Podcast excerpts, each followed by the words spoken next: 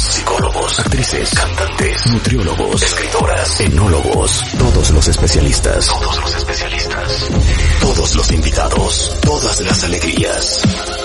Mata de baile en W.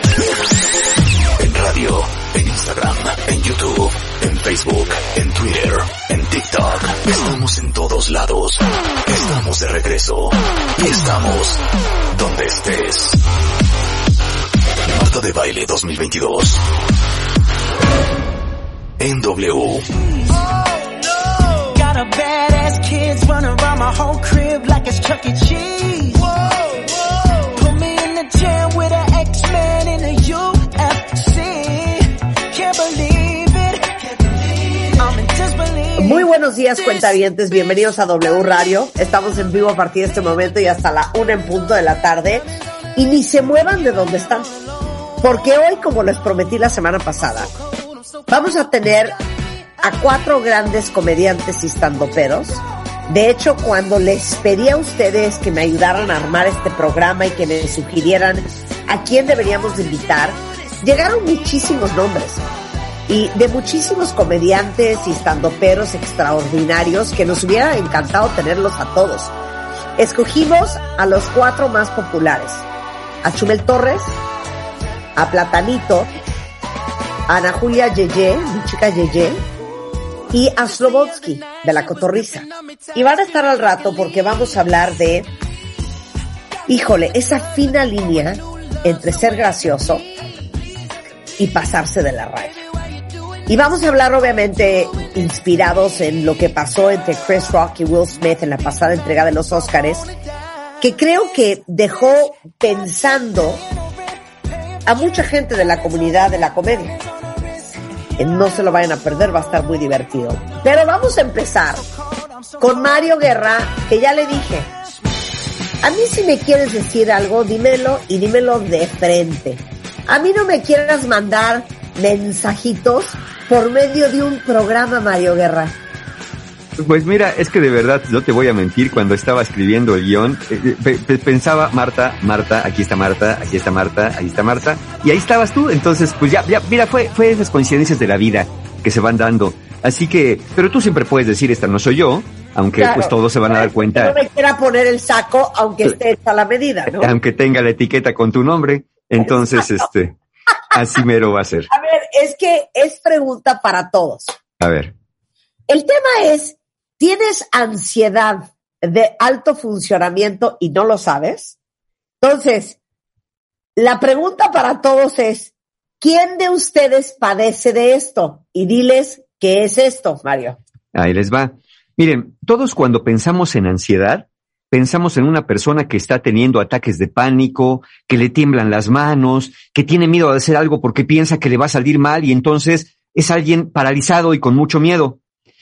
Y aunque es cierto que la ansiedad, siendo ansiedad, comparte muchos síntomas, por ejemplo, imaginarte que en el futuro las cosas no te van a salir bien, o pensamientos catastrofistas o fantasías de fracaso, la ansiedad de alto desempeño, siendo ansiedad, tiene características propias, no parece ansiedad. ¿Por qué? Porque la persona, en vez de huir o evitar situaciones que le pueden parecer desafiantes o amenazantes, la persona con ansiedad de alto funcionamiento maneja sus miedos a través de hacer y exigirse más todo el tiempo. No para la persona de ansiedad de alto desempeño, porque estar todo el tiempo ocupada, estar todo el tiempo a todo vapor, pensando, trabajando, creando, eh, le impide eh, pensar en todas esas cosas internas que le ponen inquieto, que le ponen inquieta, y eso le da paz. Entonces, por eso se va, se va para allá adelante, se va hasta con el acelerador a fondo y no hay manera, hasta dormido está teniendo ideas, hasta comiendo se le ocurren cosas, siempre está en el plan. Ahora, si ustedes tienen la duda a pesar de esto, si la tienen o no, ahí les van ciertas características con las que se pueden o no identificar. A ver, ¿y sabes qué, Mario? La próxima vez, Eh. si me quieres decir algo, dímelo de frente, dímelo de frente. Eh, ahí, ahí les va para que vean nomás que va- vayan, ahora sí que vayan punteando a Marta. Dice así, el primer elemento a notar es que la persona que tiene esta ansiedad de alto funcionamiento, desde afuera, ustedes la ven muy motivada, incansable, muy creativa, dale que dale y no para, pero a veces desde adentro ya no puede parar. Esto la conduce a un agotamiento y a una saturación constante que de pronto dice, a ver, ¿a qué horas? Organicémonos porque esto es demasiado. ¿No? Y, y la persona le dice, pues es que es demasiado porque tú nos dijiste que sí. Pues sí, sí, pero es demasiado. ¿Cómo nos vamos a organizar? Entonces, afuera uno dice, no, hombre, qué, qué, qué gran eh, energía, cuánto drive tiene la persona, pero no saben que es como un auto, ¿no? Tú ves pasar un auto a, a 120 kilómetros por hora, pero no te das cuenta que el motor va a 8000 revoluciones por minuto. Es decir, hay mucho más revoluciones en el motor que lo que la velocidad del auto tiene hacia afuera. Entonces, primer síntoma, ves a la persona muy activa y, y muy, y muy eh, en, enganchada en lo que está haciendo. Sí. Luego, segundo síntoma, a las personas de alta funcionalidad les cuesta trabajo poner límites y decir que no, pero a sí mismos, no a otros. Claro. Es claro. decir, como sienten que con todo pueden, como sienten que nunca se cansan, Sí, sí, sí, sí, sí. pues ¿para qué parar? Si sí puedo, si hay tiempo, si lo podemos hacer ahorita, ¿para qué nos esperamos a mañana? De una vez, en- ya estamos encarreraditos, ya venimos calientitos. Todo el Claro. mundo se queja de que no puede ponerle límites a otros y que no puede poner, decirles que no a otros, no. Esta es que no puedes tú ponerte límites, que parece Claro. que no tienes llenadera, ¿no? Porque yo creo que lo que tenemos que aprender, y bueno, ¿saben qué? Yo no les voy a mentir, ni voy a aventar una piedra y voy a esconder la mano, como Mario Guerra que está aventándonos esta piedra y se quiere hacer el oxiso. La verdad es que les digo una cosa, lo que nos pasa es que el que podamos no significa que debamos. Porque Exacto. aparte la gente que es altamente funcional, digo, no es que lo diga yo, ¿verdad?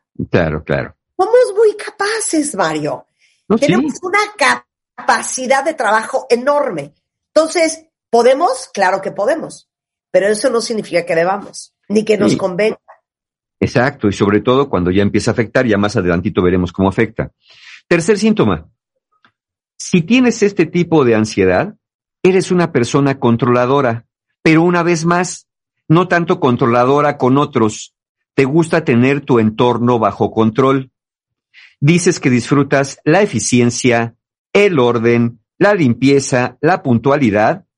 Y sí, pero más que disfrutarlos, la verdad, la verdad, la verdad es que sin eficiencia no puedes vivir, porque ellos te dan estructura este- externa a un mundo interior un tanto caotizado. Por eso nos interesa, a ver, ¿a qué horas nos toca? Que sea tiempo, vamos a hacerlo así, hagámoslo de esta manera. Entonces, uno está como director, así de cine, tal cual, estamos dirigiendo cada escena de nuestra vida para que se acople a nuestro funcionamiento excesivo, nuestro alto drive. Por eso es una persona muy, muy controladora. Son rasgos, eh, pues más bien obsesivos y perfeccionistas que, que lo que uno puede realmente disfrutar. Alguien dice, ay, cómo disfruto con el orden, ay, cómo disfruto con todo. Sí, sí, no es que disfrutes, es que necesitas sentir que todo está bajo control. Ese es el tercer síntoma. Bueno, no sé de qué me estás hablando porque no conozco las cosas de otra manera. Exacto. eso me imaginé cuando estaba poniendo eso. Te juro que no me inspiré, pero pues ya estando adentro sí me estaba inspirando. Eh, cuarto síntoma.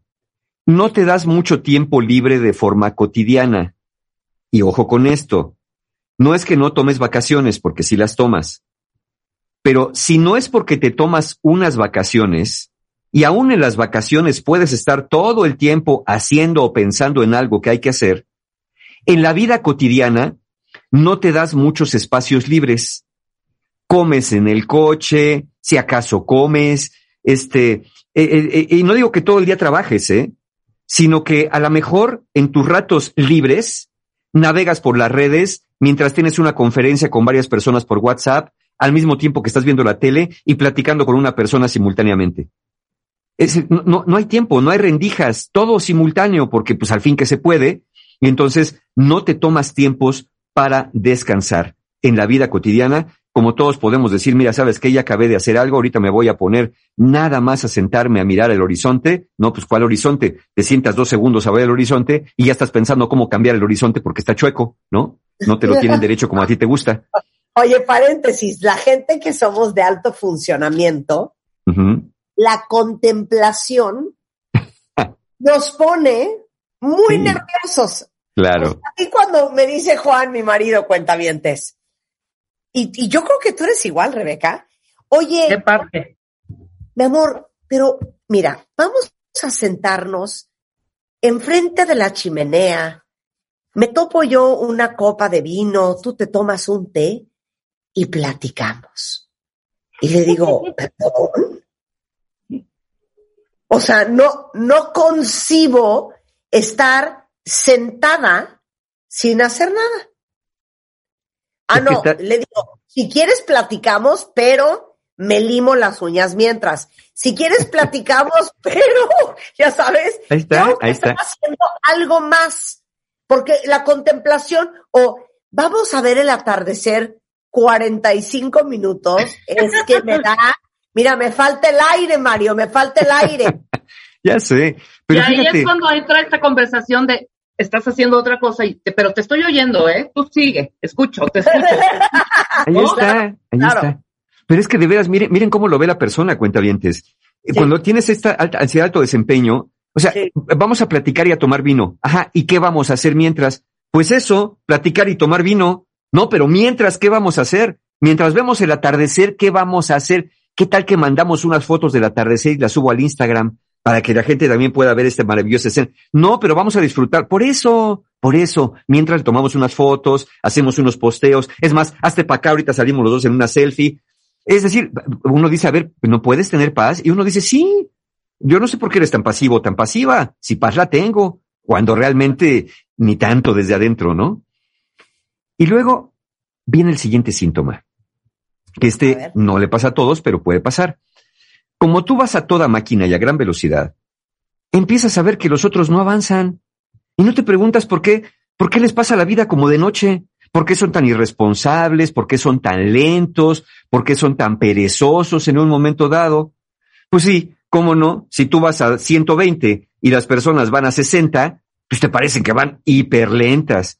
Para ti, la alta velocidad es la velocidad normal y todo lo demás es producto de la mediocridad o, o, o de la lentitud o, o, eso es lo que la ansiedad te cuenta, ¿no? Que las personas son lentas y deberían ir a más velocidad. Ok, me da mucha alegría darme cuenta que no estoy sola y hay muchos cuentavientes que padecen de ansiedad de alto funcionamiento pero yo doy el siguiente ejemplo que te va a gustar mucho para ilustrar este punto. A ver, venga. Yo les digo, yo voy manejando el tren. El tren no es un loop, o sea, es una ruta. Uh -huh. Cuando el tren ya pasó por esa estación, ya no va a regresar a esa estación. el tren sigue derecho. El tren va a una alta velocidad. Voy a bajar la velocidad en ciertos momentos para que los que se quieren subir al tren se suban. Usted no se subió al tren en ese momento, el tren lo deja y el tren no va a regresar por usted. Esas son mis indicaciones, Mari. Pues es que pues yo, yo lo entiendo y está muy bien, salvo que visto desde afuera, tú dices, mi tren va a 300 kilómetros por hora. Cuando pase por la estación, voy a bajar a 120. Subas el que pueda. Pues dices, pues sí, pues sí, como no, es, es, casi como kamikaze, se tienen que arrojar. Algunos le atinarán a la puerta y otros se acabarán abajo de las vías. No cualquiera se va a subir, ¿no? Porque tú bajar la velocidad, fíjate, y hasta lo dijiste, no dijiste, voy a parar en la estación. Dijiste, en ciertos momentos voy a bajar la velocidad, pero para ti bajar la velocidad, subas el que pueda, como pueda, ¿no? no es, es, que claro, es, ahí viene la otra analogía, Mario. A ver, a ver.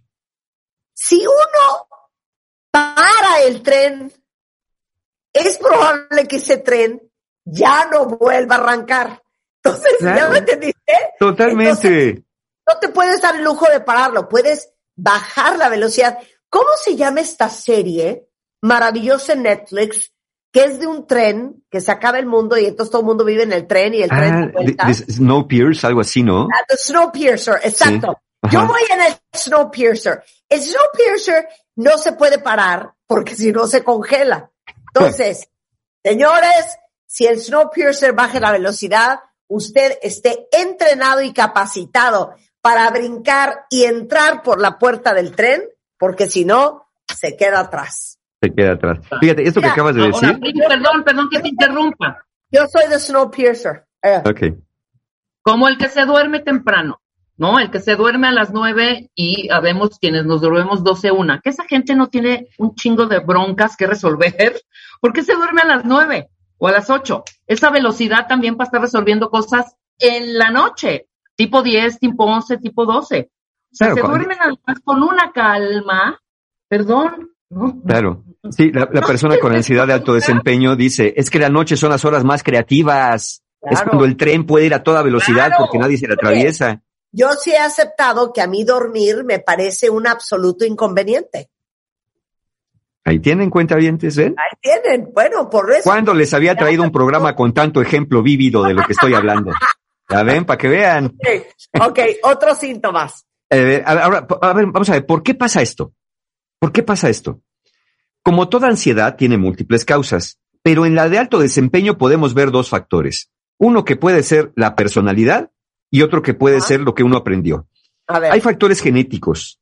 ya, hay comprobación de que hay factores genéticos que influyen. No son determinantes, pero influyen mucho. Es decir, sí puedes heredar ese tipo de conductas. Pero además, puede ser que en las familias o en las expectativas familiares o sociales donde creciste, haya habido esta filosofía de descansar, descansar cuando me muera. No hay tiempo para descansar. Y siempre hay que estar en la cima a toda velocidad, porque eso es lo más importante. Esta ansiedad se presenta como una forma de mantenerse exacto dentro del tren familiar, porque si no, pues uno se va quedando en el camino. Y si además el entorno cercano escuchábamos desde niños de, ay, mira, nada más estos no hacen las cosas bien, ay, estos por qué están ahí, o como dice Rebe ahorita, ¿no? ¿Cómo es posible que alguien se duerma a las nueve de la noche, que no tienen preocupaciones ni cosas que hacer? Si uno escuchaba ese tipo de mensajes familiares, sociales o culturales hacia las personas que parecían no ir a la velocidad que se supone que tenían que ir, pues entonces ahí uno dice, no, espérame, yo no quiero ser de esos que son criticados o vistos así por los míos, yo mejor me trepo al tren, yo quiero ir en este tren porque a mí me dijeron que esto era lo correcto. Entonces, a veces por eso desarrollamos este tipo de ansiedad, pues por mantenernos a la velocidad que nos dijeron que tenía que ser. Y, lo, y lo interesante es que efectivamente, si vas a esta alta velocidad, sí vas a lograr cosas que no muchos logran. Eso es cierto, absolutamente cierto. El tema aquí es eh, por qué cuesta reconocer esto como una forma de ansiedad. Bueno, justo por eso, porque todo mundo ve con muy buenos ojos a las personas eternamente ocupadas, que siempre están produciendo algo. Nadie se va a quejar, hasta cuando no quieres ir a una fiesta. ¿No dices? Oye, no, no sabes qué es que mañana tengo una, una junta muy importante, súper temprano, no, pues si es de trabajo ni hablar, al trabajo se le respeta. Entonces nadie va a decir eso, que, que no lo hagas, que no, que, que, no trabajes, que no estés a todo drive. Eso está muy bien visto, no, hombre. Mario, Marta, Rebe son personas bien ocupadas, nunca tienen tiempo de nada, no, no, pues quién como ellos, que siempre tienen algo que hacer. Eh, sí, sí, pero se ve desde afuera así. Entonces se perciben para el resto de las personas como personas muy orientadas al logro, muy perfeccionistas, súper motivadas. Digamos que si uno padece esto, uno es acelerado pero con causa. Como bien dijo Marta, no es que el tren esté en el loop, es que uno sabe para dónde va. La cuestión es que la velocidad te lleva muy, muy rápido, ¿no? Exacto, exacto. ¿Sabes qué, Mario? Ah. Me gusta cómo lo dices. Ok. Luego entonces. Luego entonces, la realidad, la realidad es que estas personas que padecen de pensamientos acelerados, cuerpos inquietos y la sensación de que nunca están haciendo lo suficiente o la necesidad de hacer siempre más de forma simultánea, no deja que enteramente tengan paz interior pero casi nadie lo nota, insisto, porque no se lo cuentan a muchas personas. Ahora, no digo que ser así sea un problema siempre, no, no siempre es un problema, pero hay un riesgo, el riesgo de que un día esto se nos salga de las manos, de que la persona acabe agotada por su hiperactividad, por la excesiva presión interna, digamos que es un arma de doble filo. Por un lado, sí te hace avanzar más que los demás, pero por otro lado, ¿qué está pasando por dentro y alrededor? Pero a ver, quiero hacer un paréntesis. Dijiste algo muy importante. Hay gente que es porque padece de ansiedad. Hay gente que lo hace porque es parte de su personalidad. Sí. Y los terceros son la combinación de los dos. Y yo voy a abrir otro nuevo corchete, Mario. A ver, venga. Es muy importante que uno entienda en la vida qué lo motiva que lo mueve. Sí. Puede ser que te mueva el dinero, puede ser que tu gran motivador sea el poder, otro puede ser la fama, otro puede ser el reto. Entonces, a cada uno de nosotros nos motivan cosas diferentes. Siento que para muchos de los que somos, eh, pues, de alto desempeño, de alto desempeño, lo que nos motiva es el reto. Ni la fama, ni el dinero, ni el poder, es el reto. ¿Sí? ¿Por qué? Porque lo que más nos gusta y en lo que encontramos gran parte de nuestro valor y sentido de propósito es en el hacer. Hay gente, y abro otro paréntesis, que es naturalmente pensadora y reflexiva. Hay gente que es naturalmente ejecutora, o sea, los famosos doers. Entonces, si tú eres a doer, un ejecutor natural, que te encanta hacer, producir, resolver, crear, em, etcétera, etcétera, y a eso le sumas que estás guiado por el reto, y a eso le sumas que tienes una personalidad ansiosa, no, bueno, ese es el caldo de cultivo perfecto para ser una persona de alto desempeño. De alto desempeño, sí, efectivamente. Así merito, sí. Pero hay gente que es buenísima y que toda la vida pasa pensando y planeando y soñando y con ideas.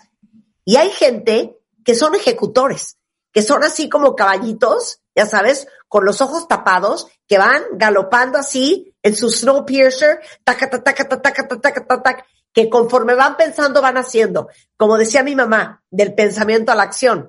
Y mi papá siempre me dice a mí, cuando Juan dice, híjole señor, es que Marta no ha parado, mi papá se voltea y dice, es que Marta está casada con el movimiento.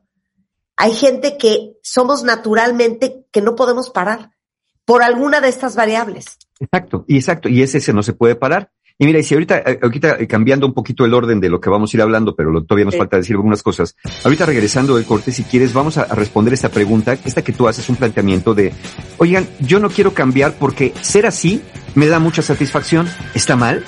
Vamos a hablar de eso regresando si quieres. Ah, al volver, no se vaya. Entra a wradio.com.mx. Checa más información de nuestros invitados, especialistas, contenidos y escucha nuestro podcast. Marta de Baile 2022. Estamos de regreso. Y estamos donde estés. Estamos de regreso en W Radio platicando con Mario Guerra sobre un tema súper interesante que creo que resonó con muchos de ustedes. ¿Quién de ustedes padece de ansiedad de alto funcionamiento? O sea, que literal se llenan la vida de proyectos, de cosas, de chamba, que nunca pueden decir no, que no paran, que cada vez hacen más cosas, que cada vez se hacen responsables y se hacen cargo de más cosas creadas e inventadas por ustedes. ¿Quién de ustedes es un eterno hacedor? O sea, un natural doer, que son ejecutores natos, que les encanta hacer, crear, transformar, producir, ejecutar todo el día y que aparte, para colmo, como son muy buenos, su retroalimentación es positiva. Les refuerza. Entonces, entre más retroalimentación positiva tienen, más hacen. Y no paran nunca, ¿no? Entonces, ¿ibas a decir antes del corte, Mario? Habíamos, eh, eh, seguramente hay cuentavientes y ya los estamos leyendo que nos dicen, yo soy así, pero no quiero cambiar porque ser así me da satisfacción y me da muchos logros. ¿Está mal?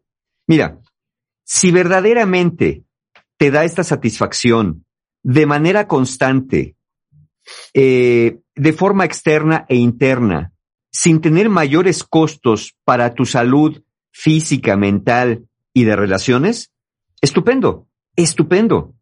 La cuestión es que con este tipo de ansiedad, esa satisfacción que sientes no es realmente siempre por lo que haces, sino hacer lo que haces a la velocidad que lo haces, te da una calma porque alejas a este mal que te viene persiguiendo. Esto que decía Marta hace un momento y del cual vamos a hablar, el tener que parar el tren porque si se me congela, ese es el temor que se tiene. Si paro, para mí es el final, es el acabose. Entonces, digamos que ir a toda velocidad es el alivio temporal y muy satisfactorio, hay que reconocerlo, que debe sentir una presa cuando se escabulle de su cazador. Ya, ya me escabullí porque soy bien rápido y voy a toda velocidad, pero no puedo parar.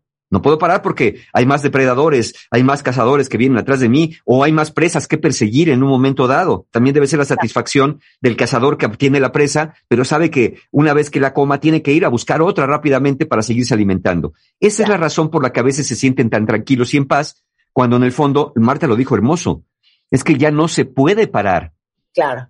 Claro. Y, y otra cosa que quiero decir que no sé si quedó claro en el speech que acabo de dar antes del corte. Sí Creo que tendemos a medir nuestro valor en base a nuestros resultados.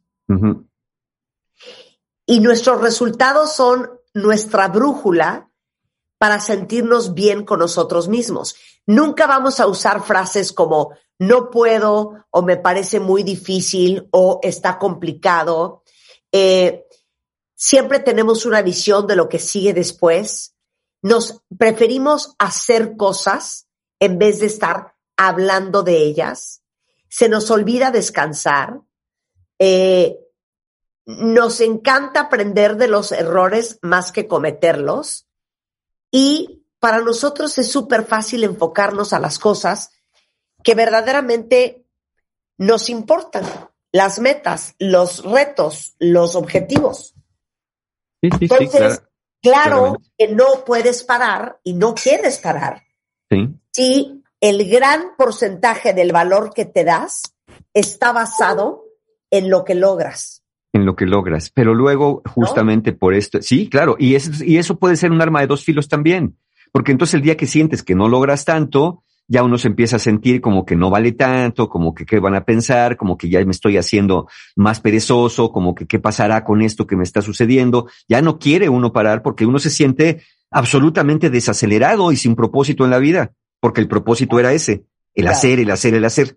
Ahora, yo siempre digo que a todas las cosas siempre hay que mirarles el lado positivo que lo acabamos de ver, que sí logras, que sí consigues, pero también hay que verle los potenciales efectos negativos, nada más por prever cuentavientes, no, no, no para que paren los que son así, no, no quiero decir que tengan que parar, nada más hablemos un poquito de los efectos negativos que esto puede causar. Mira, como toda forma de ansiedad, cuando inicia, parece no dar muchos problemas, porque uno dice, pues, ¿qué tiene? No duermo tanto, yo no necesito tanto comer, no necesito tanto dormir, yo doy para más, Está perfecto. Así inicia toda ansiedad. No pasa nada. Pero es como una pendiente resbaladiza. Te vas acercando, acercando, acercando tanto al no pasa nada que un día exactamente pierdes el control y te vas como gorda en tobogán hasta abajo porque te resbalaste en este, en este hacer y ya no sabes cómo parar. Entonces el mundo te parece lento y sus habitantes eternamente mediocres por no ir a tu ritmo. Y aquí hay una cosa bien importante como cuentavientes tu mundo de relaciones se puede ver perjudicado porque te cuesta mantener, lo dijo Rebe en un ejemplo, te cuesta mantener la atención en las conversaciones con pareja y familia. Como estás en todo a la vez y a gran velocidad, necesitas ambientes muy estimulantes para canalizar tu ansiedad a través de múltiples actividades. Claro. Entonces, ¿qué es lo que te suele decir la familia, los amigos, la pareja constantemente? Ay. Es que nunca me haces caso. Y tú dices, que te estoy haciendo caso, si aquí estoy, pero es que estás, no, aquí te estoy oyendo, o sea, estoy acá en el WhatsApp, estoy acá en esto y te estoy oyendo, ¿no?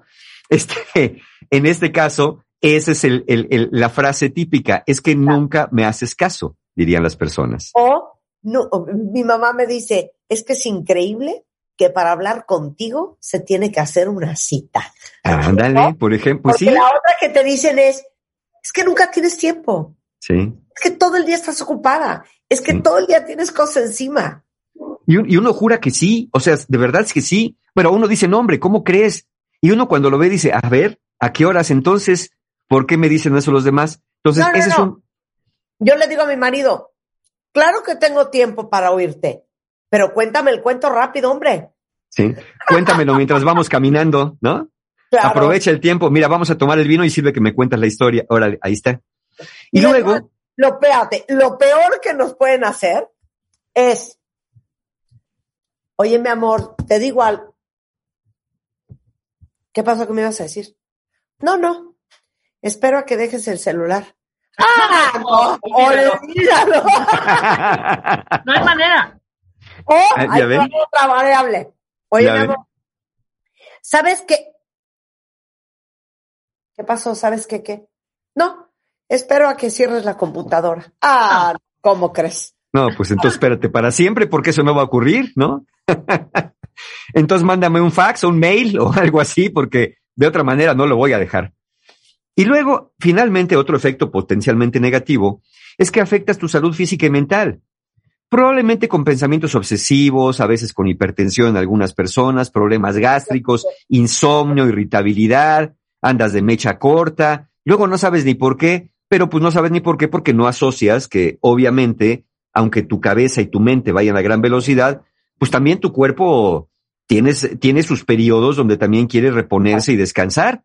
Y si no, los, no le das ese tiempo, pues la cosa no va a funcionar bien. Miren, ¿saben quién es un perfecto ejemplo de esto? Me impresionó Mm. mucho cuando lo leí hace muchos años, antes de que nos pareciera el horror que nos parece el día de hoy. ¿Quién? ¿Saben ustedes que Donald Trump no toma vacaciones? ¿Cómo? No toma ¿Cómo vacaciones. crees? ¿Cuándo has visto que Donald Trump está paseando en París? Ah, no. No, no, Ajá. jamás. ¿Cuándo has visto que Donald Trump está en un yate en el Caribe? No, no. Dice que para él lo peor que le puede pasar es tomarse una vacación. Que le da un nivel de estrés, aburrimiento, angustia e histeria, porque para él no hay mejor vacación que estar trabajando. Claro. No, pues, Pero, pero fíjate, fíjate, fíjate lo que acabas de decir, ahí está la clave. Si, de- si estoy descansando, no hay nada peor de aburrimiento, de estrés y de angustia. ¿Qué pasa? Que como la persona para, Claro. esa ansiedad que tiene adentro, la empieza a notar Claro. y es, y es bien desagradable. Entonces mejor me regreso al tren. Porque, porque ahí te vaya, sé la perrada que va a decir ahorita Mario, cuenta A ver. bien. A ver, Ahora va a venirnos a decir que los que no paramos es porque estamos evadiendo. Eh, mira, no lo voy a decir porque ya lo dijiste, pero lo que sí voy a decir es que efectivamente están, están metiéndose en ese tren porque ese tren no les deja ver aquello que por dentro está hirviendo, ¿no? Pero a ver, hay algo que existe el término high achievers, Ajá. gente altamente, ¿cómo se dice achievers? De logros.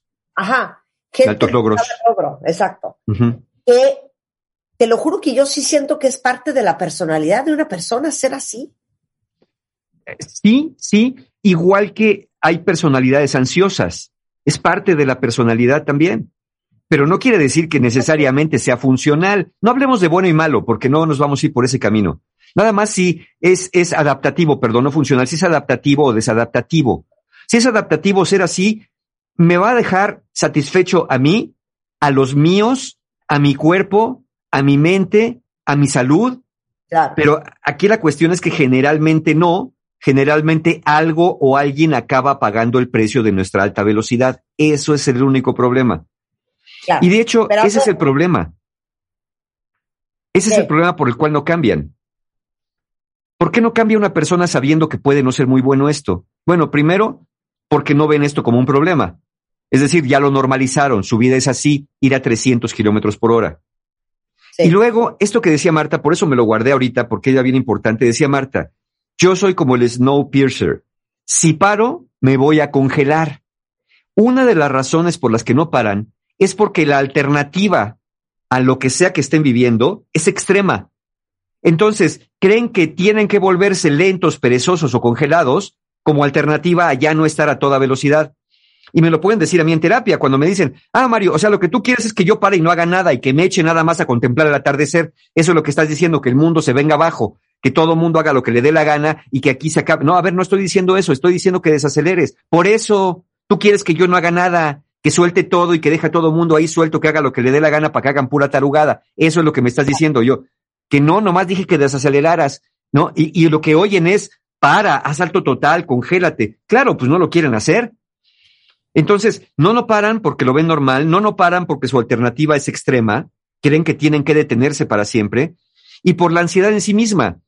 Temen que el resultado de bajar el ritmo desencadene en ellos mismos la sensación, críticas personales de yo no sirvo, yo no valgo como es posible, de desprecio, de desilusión, de burlas de los demás. Hay un gran temor a romper la imagen que ellos mismos se han construido ante los demás.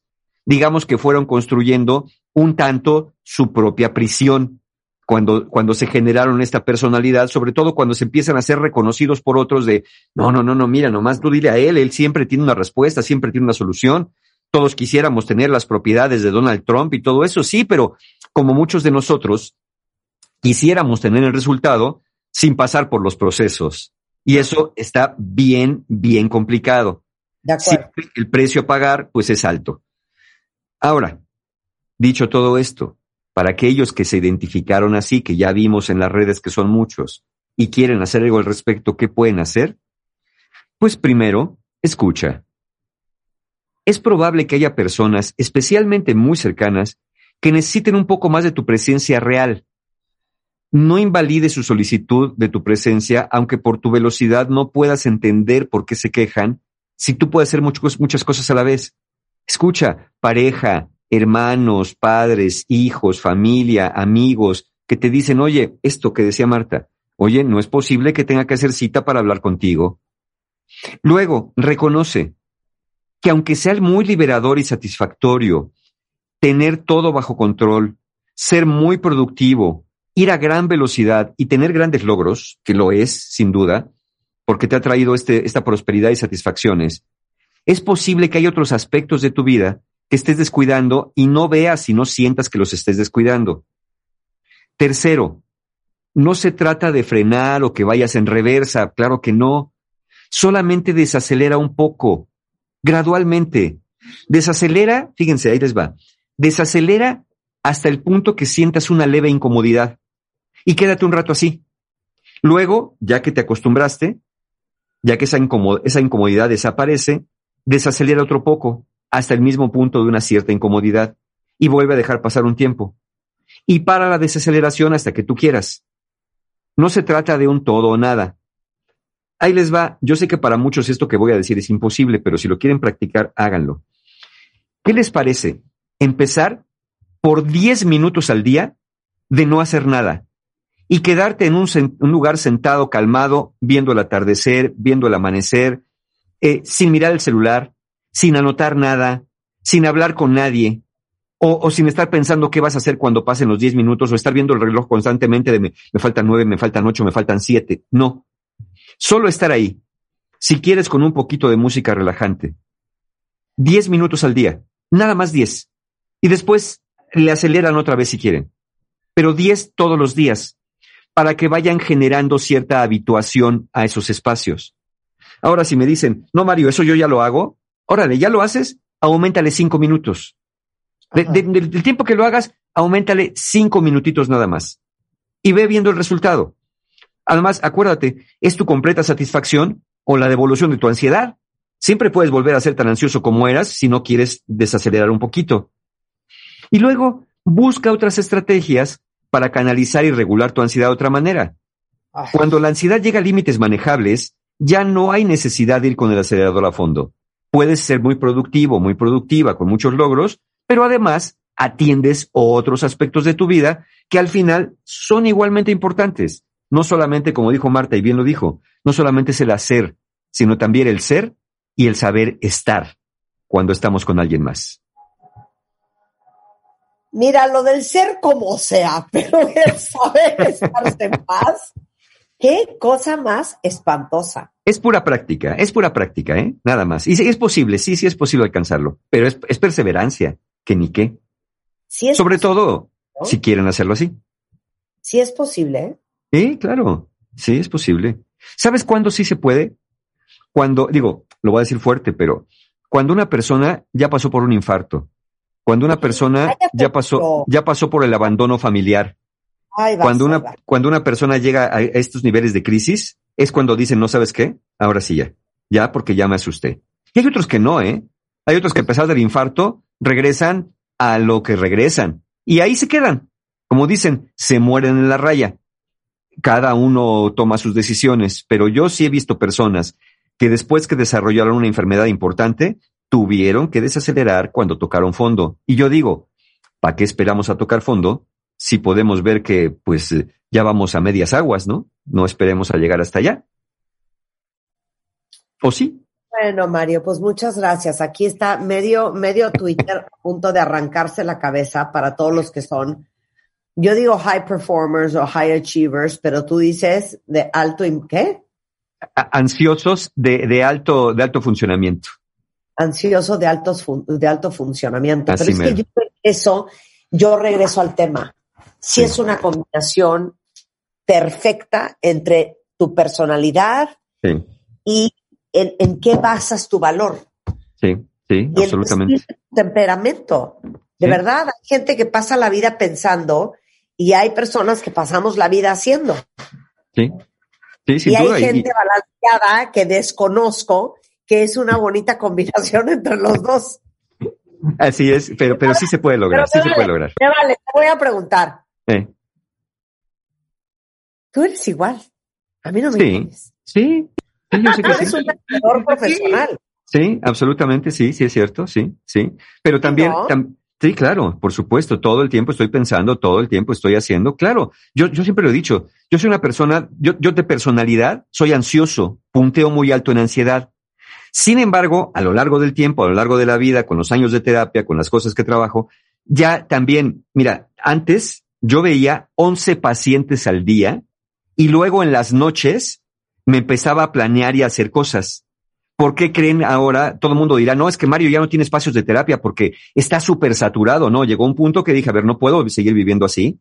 Ahora, los espacios de terapia son mínimos y reducidos y también me doy, me doy tiempos, por supuesto, como me lo daré en un rato más en la tarde, para hacer cosas que quiero hacer con la gente que quiero y estar, porque si no, ya, ya tengo 57 años, yo no sé para dónde va a ir esto, ¿no? Como no sé en otra vida, si de verdad no me doy esos tiempos. Así aprendo a manejar mi ansiedad también. Pero sí, sí es verdad, yo también pasé por ahí, por esos tiempos donde empezaba a las 8 de la mañana y acababa a las 3 de la mañana y decía yo puedo, con 5 horas tengo para seguir adelante y vámonos para allá. Y me di cuenta que no era tan así. Entonces, sí se puede tener, no se pierde la personalidad ansiosa, se aprende a manejar. Uno empieza a volverse una especie de ansioso funcional no de alto funcionamiento, que es diferente.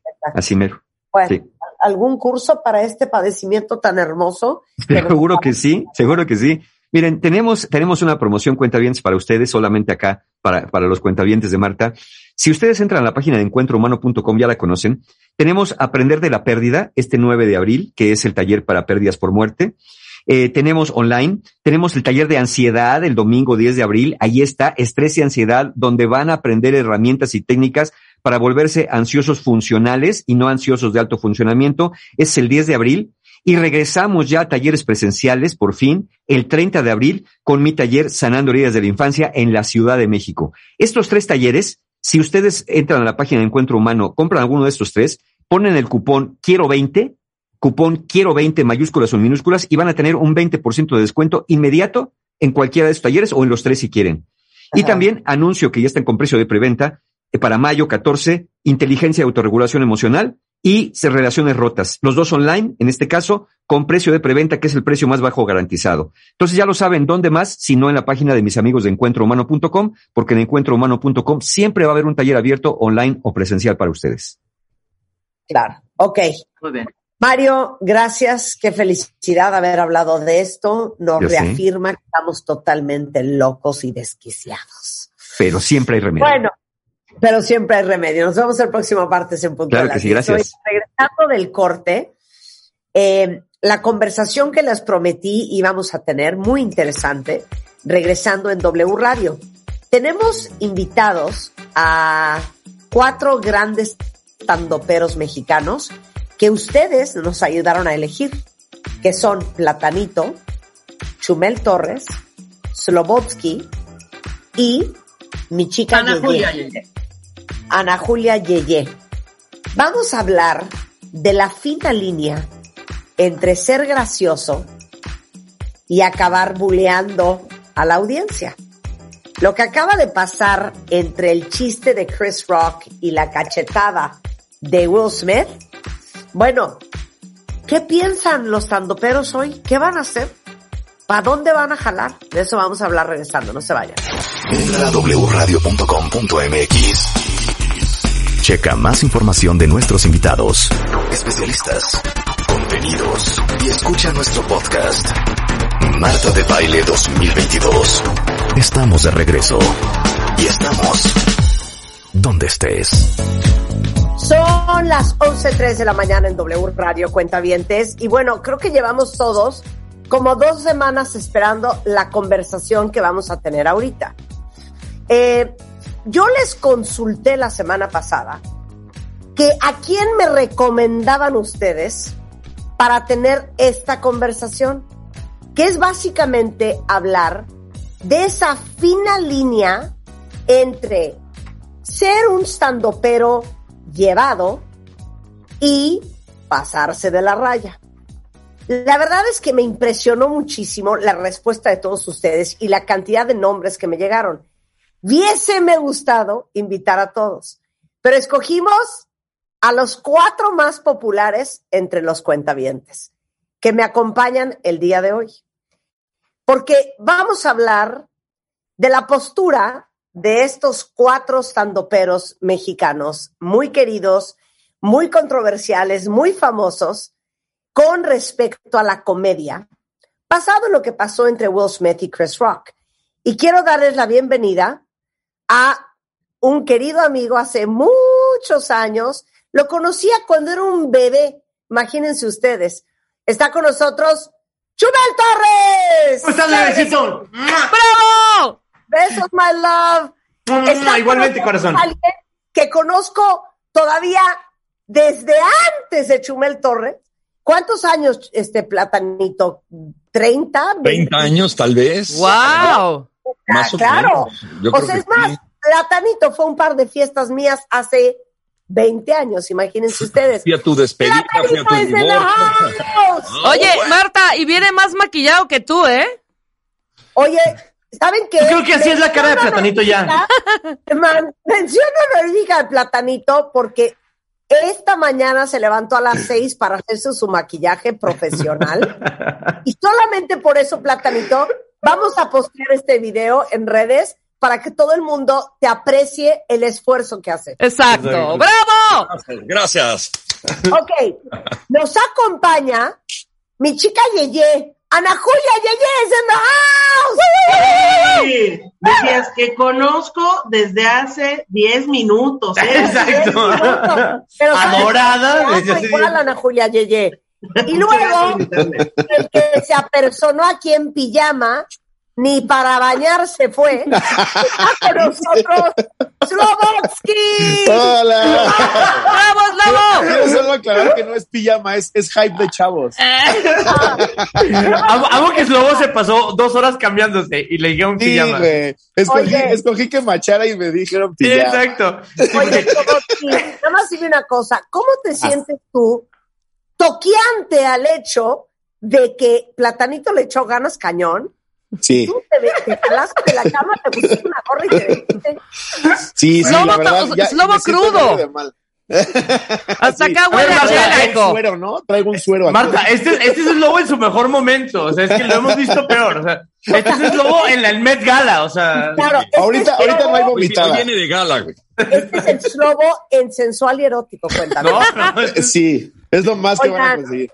Bueno, la verdad es que gracias a los, a los cuatro por estar acá. Tenía muchísimas ganas de platicar con ustedes, específicamente con ustedes. Había algunos otros compañeros de, de, de, de profesión que también me hubiera encantado tener, pero bueno, ya somos los que somos y somos suficientes como para tener esta conversación, porque estamos todos conscientes de lo que pasó hace un par de semanas en la entrega de los Óscares. Creo que ya volvérselos a contar sería un poco ridículo, pero por si hay algún despistado, eh, Chris Rock, que es un famosísimo eh, estandopero comediante en Estados Unidos, eh, se echa un chiste sobre eh, la cabeza pelona de eh, Jada Pinkett, esposa de Will Smith, Sí, se pasó. que padece de alopecia, cosa, hago paréntesis, que Chris Rock no sabía. Y entonces Will Smith se para, todo el mundo cree que va a ir a agarrar el micrófono, a hacer un chistorete, porque aparte pues, son, son cuates, son conocidos, y le mete un santo cachetadón que empieza a pagar Will las consecuencias de sus actos el día de hoy, porque ya renunció a la academia, de todos modos seguramente en la reunión del 18 de abril lo iban a, a excomulgar. Eh, todos los proyectos que tenía en puerta con Netflix, con Apple TV, con, con distribuidoras de películas, están parados. Y obviamente el señor ya no sabe ni qué hacer para componer una reacción muy desafortunada. Ok, ¿quién de ustedes? Esto es Montessori, entonces hable quien quiera cuando quiera, pero ¿quién de ustedes lo estaba viendo y qué fue lo primero que pensaron cuando lo vieron? Yo quiero hacer una precisión antes de, antes de continuar. Eh, Chumel, adelante, el micrófono no, te escucho, no, baby. no, nomás algo rápido. Es Chris Rock hace ese chiste de G.I. Jane. Will Smith se ríe. Ah, claro, se carcajea. Eso es importantísimo. Es importante porque ese es todo el eje de la conversación. Will Smith se ríe. Jada Pinkett Smith hace cara de hijo de te, la pasaste, te pasaste la, la raya. Y después de eso viene el fregadazo. Nomás haciendo esa presión, platanito, ahora sí. Comienza Ahora, con- a ver, Yo, yo, ¿qué yo siento que, pues, que sí fue un chiste muy fuerte, ¿no? Este, yo creo que sí se pasó. No seas payaso, No. Ahora, Platanito, no, eso, eso se hace en la mañana, hermano, por favor, hombre. Platanito, sé serio. Eso es de desayunar, mi rey. Es que como estoy maquillado, creen que estoy hablando de broma, pero mi mujer tiene alopecia vaginal y a mí, a mí, Eres A un mí- horror. a mí me, sí me molestaría que se hablara de la alopecia vaginal. O sea que, o sea que a ti literalmente sí te gusta la pelona de tu mujer. Exacto. Eh, eh, eh, sí, sí, me gustaba A más ver, así. ¿te- ¿Te choqueó? ¿Te choqueó el chiste? Me, me, me choqueó, claro, pues imagínate, mi mujer padece. eh, Ah, platanito. Sé serio. Obviamente no. A ver, Marta, vamos a empezar con que acuérdense lo que me pasó a mí hace 12 años con aquel Sí. chiste famoso de la, de la guardería, donde de la noche a la mañana me convierto en, en el.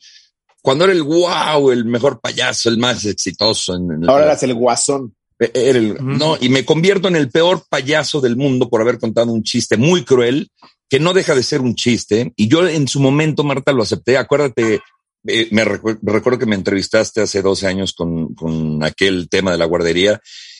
Y dije, sí, tuve que ofrecer una disculpa pública a los papás de los, únicamente a los papás. Yo no le ofrecí disculpas al público, nene. Yo a los papás de los niños que eran los que se sintieron sensibles, ¿no? Mm. Este, pero existe una doble moral impresionante en, en, en, en el ser humano.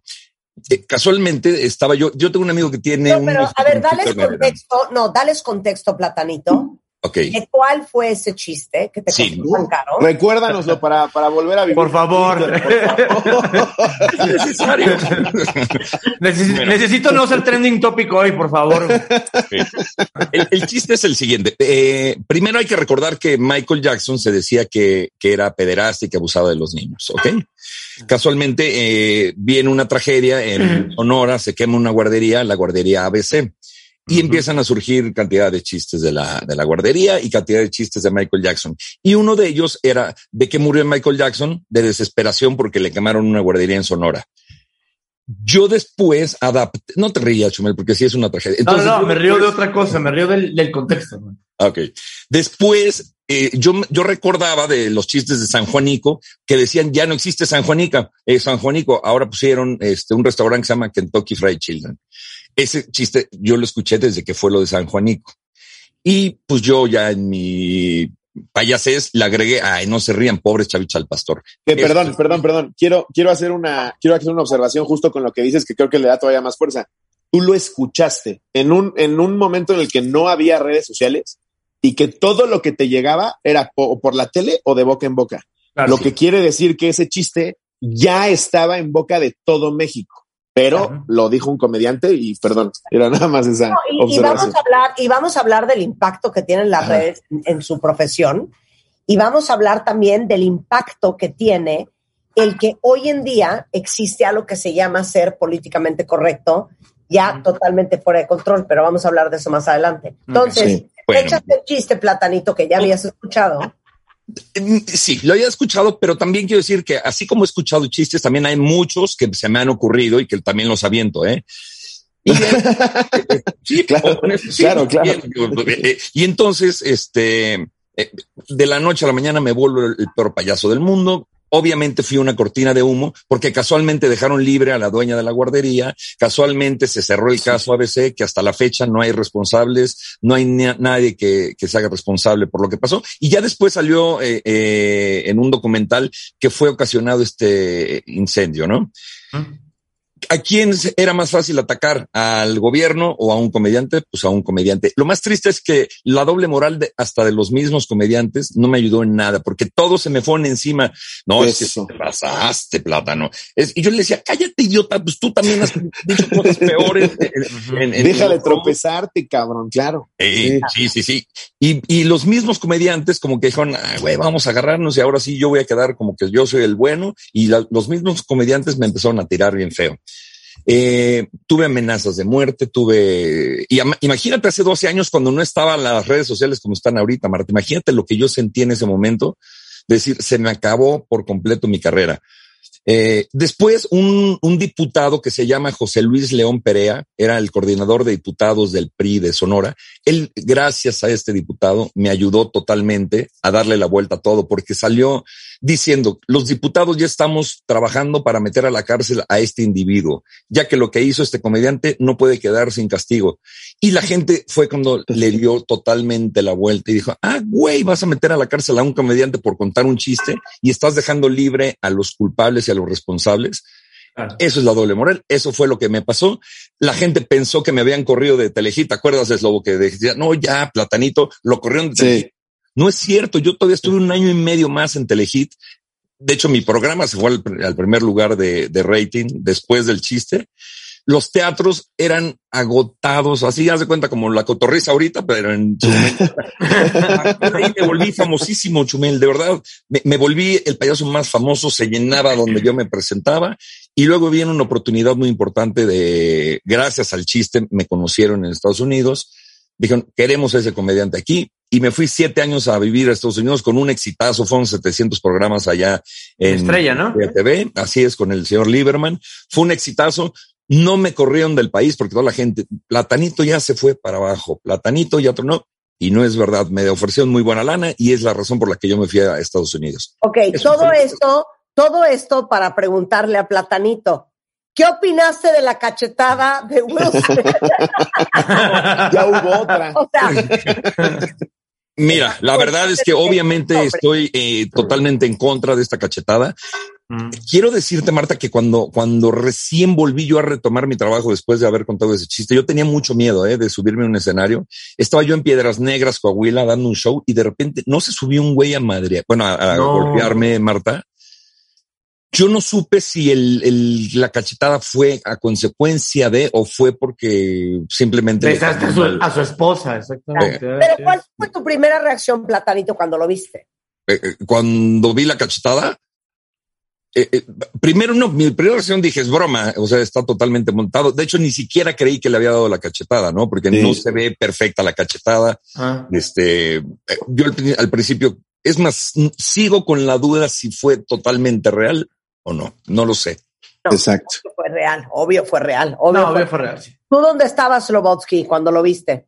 Justamente yo lo estaba viendo en vivo. Yo me di cuenta que empieza el desmadre, se los juro por Dios, por los ojos que pela Jada, así de, ay, este pendejo. ¿Ah, Pero yo no había sí, escuchado qué dijo, te lo juro por Dios. Ajá. Yo no había escuchado qué dijo Chris Rock. Luego empieza a suceder todo lo que sucede y yo juraba que era un sketch de estos montados ya patéticos para mi gusto de, de, de los Oscars para como generar alguna cosita forzada. Yo juraba que Will Smith iba disque a pegarle porque disque se ofendió. Pero cuando empieza a gritar como desquiciado, dije, no puedo creer que de verdad dijo algo que lo pusiera así. Ya después busco en. Twitter todo el contexto. Dije, ¿qué dijo Chris Rock, cabrón? Y cuando, cuando leo lo que dijo, más incrédulo dije, no puede ser No puede que ser. se subió no a ser. partirle Pero- el hocico. Claro, pero lo que dice Chumel es bien cierto. eh, los videos que vimos subsecuentemente, es impresionante como él inicialmente se carcajea, Ujú, ella voltea los ojos y no sé qué pasó ahí y nadie me puede decir porque lo que salió hoy es que Jada Pinkett nunca quiso que eso hubiera pasado. Ay. Es, no sabemos si ella le dijo, ah, neta, no vas a hacer nada. Ah, te vas a carcajear. Ah, no le vas a poner Sí, un alto. nadie sabe. No sabemos si eso sucedió. Pero yo tengo una teoría enferma y macabra. Yo siento que intrínsecamente Will Smith es muy buena gente y me ha tocado entrevistarlo. Y yo siempre he pensado que Jada Pinkett, y si la han visto en ese Red Table Talk que está en Facebook, se, se le ve que es cabroncita, se le ve que es cabroncita. Y yo siento que esta, de siempre, se ha traído a Will Smith enrollado en el dedo. Entonces yo siento que Pero así cuando son él todas se da nuestras cuenta viejas. A mí me que él voltea los ojos, ahí es donde él dice, ah, no, esta se va a poner como un diablo. Llegando a la casa. o algo, Claro. Te lo juro. ¿O no piensas así, Chumel? Mira, hay, yo totalmente pienso eso. Y el tema es que, o sea, yo lo hubiera tomado como mal, este, o hubiera. Aquí hay varias cosas que hay que aclarar. Eh, una es la risa de Will Smith. Me decía un cuate, es que, güey, por ejemplo, si es una broma de algo que le duele a tu morra, este, te enojas. Le digo, exacto. Si es algo que le duele a tu morra. Jada Pinkett Smith ha dicho millones de veces que ella le vale madre su alopecia, que ella está muy contenta, que lo tiene súper trabajado. Mi- eh, ha dicho misa de eso. Cuando hace el chiste, todo el mundo se ríe. La única que no se ríe en toda la ceremonia de los Óscares es Jada Pinkett Smith y hace como los siguientes que- para atrás. Eh, Y después de eso viene el fregadazo.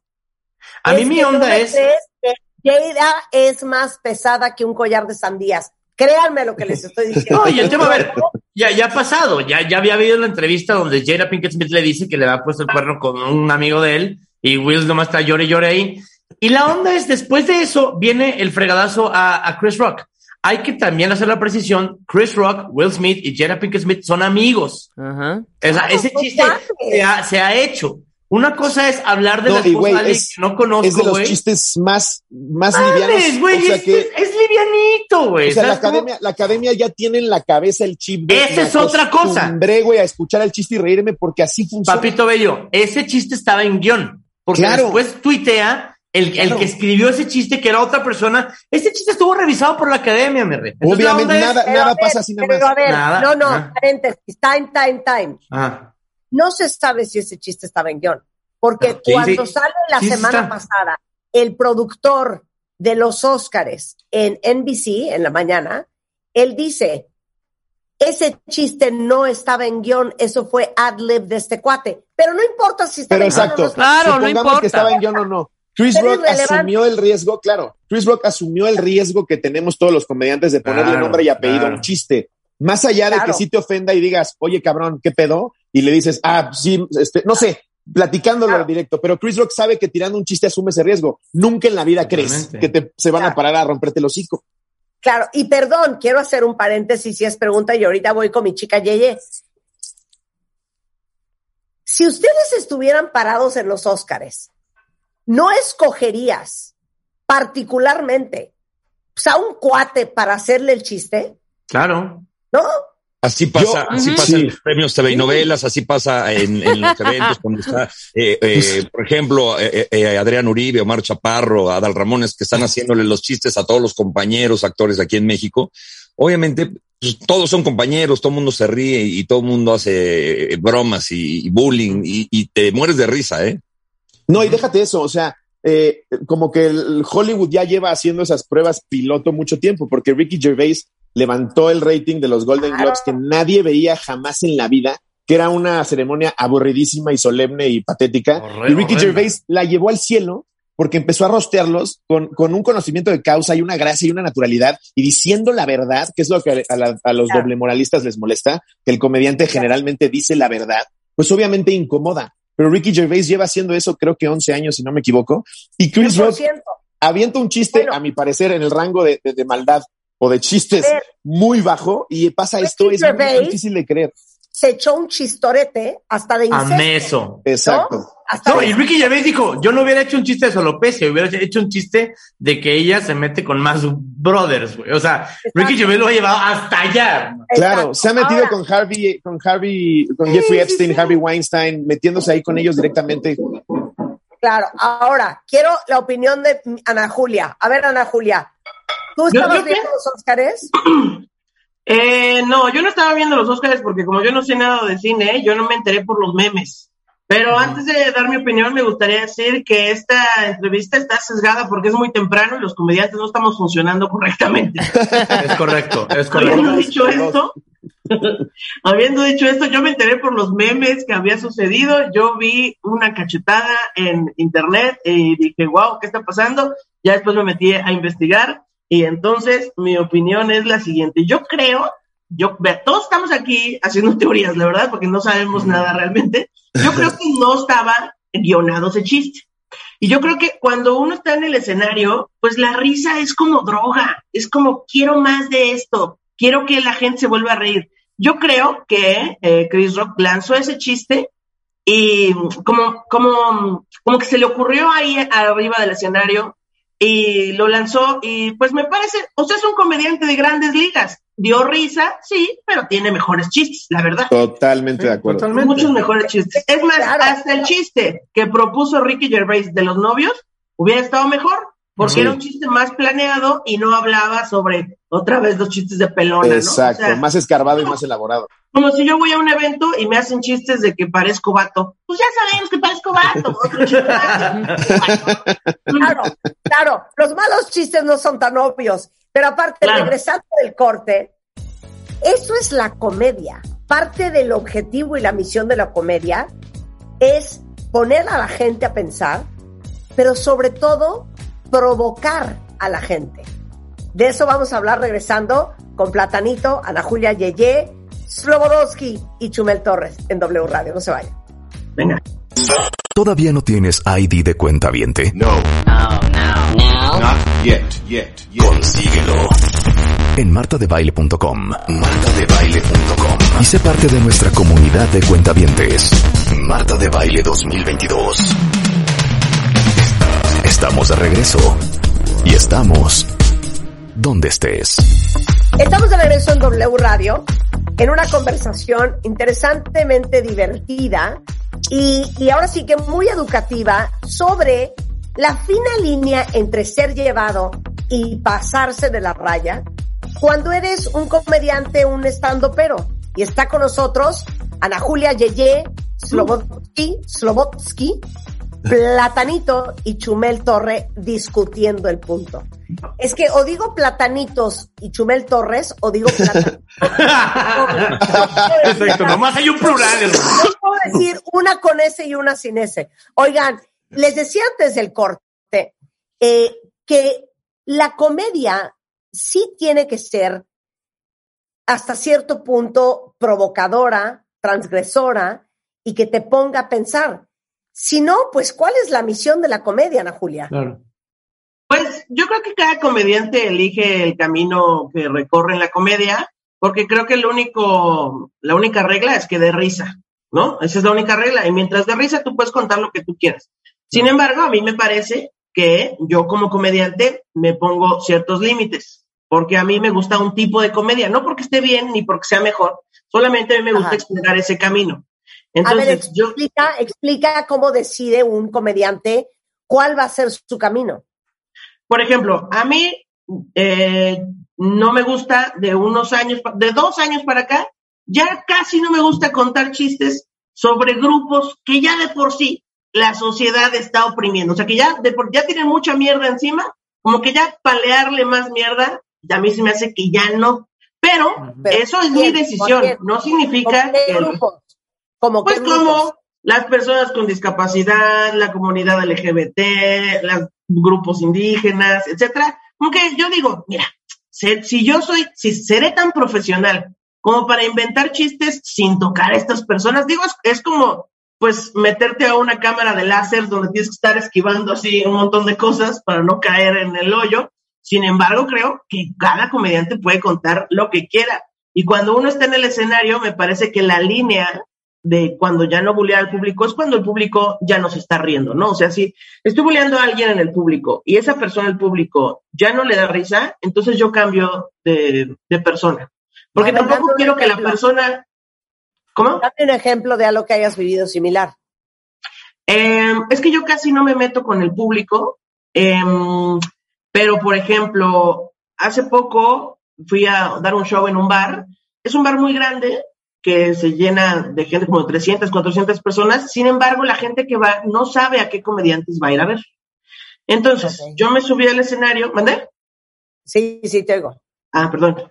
Eh, entonces yo me subí al escenario, yo iba a cerrar el show, estaba haciendo mis chistes y había una mujer que estaba alcoholizada en el fondo. Entonces yo decía, no, que no se quede las mujeres, ¡uh! las mujeres, y no se queden las lesbianas, ¡uh! las lesbianas. Entonces yo, pues hice un par de chistoretes con ella, un poco de, ay, la que quiere atención, y ay, la gritona, y ay, la borracha, etc. Y todo iba bien, o sea, era como, estaba molestando, pero estaba de mi lado, entonces estaba bien. Eh, pero eh, al final de mi rutina traigo un chiste que habla sobre menstruación, que pues dura bastantes minutos y es bastante grotesco, la verdad. Entonces, sí, hay, hay chistes. Miren, yo comparo a la sangre con el pollo rostizado, nomás con eso les digo todo, ¿no?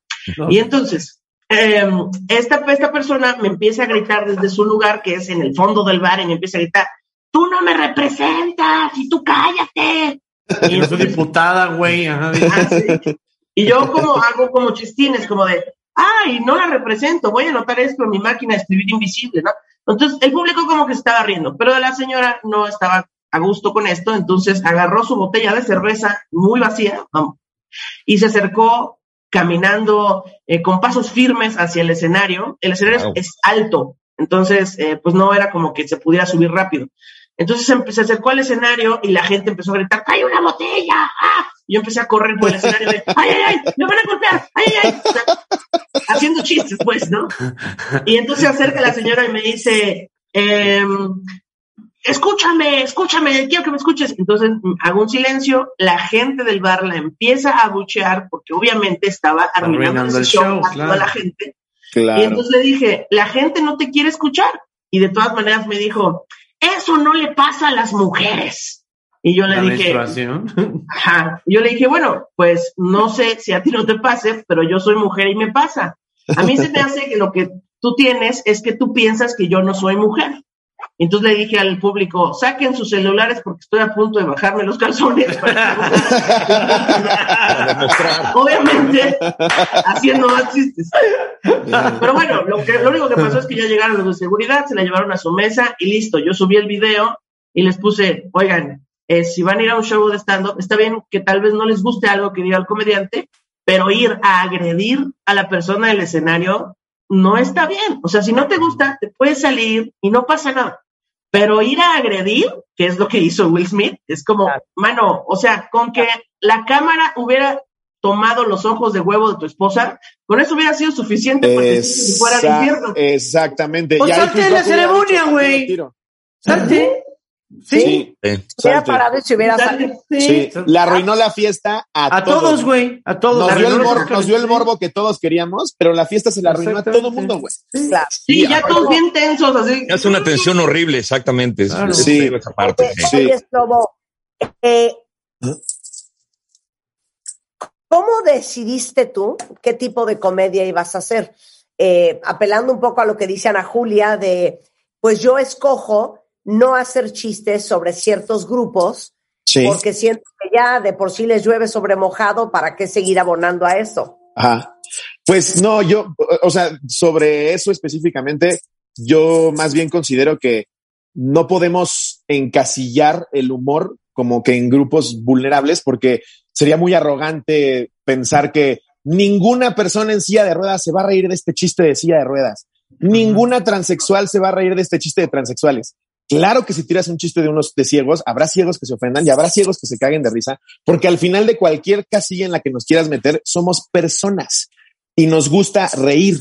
Hay gente que tiene un humor mucho más ligero que otro, hay gente que le gusta escarbar más, dejar mensaje. Al final del día, el camino del comediante lo vas encontrando y tú vas sintiéndote más cómodo con tu voz a medida que pasan los años. pero yo sí considero que la risa está adelante de todo. No puedes Claro. llamarte comediante si no. Más allá de yo cargar con todos los complejos que carga una persona y eso que haga que evite que yo escriba un chiste, pues no podría dedicarme a esto. Obviamente vas adquiriendo experiencia y sabes por dónde ir sorteando los temas para que puedas tocar todos y aún así sean chistosos. Porque entonces con la comedia también estás excluyendo. Porque entonces no, no hay que reírnos de las transexuales, no hay que reírnos de los gays, no hay que no vamos a reírnos de ellos. Igual los vamos a, a utilizar o voy a utilizarme para ponerme en una situación, pero no es, no vamos con el afán de a ver, a ver quién nos quiere partir el hocico. Obviamente no.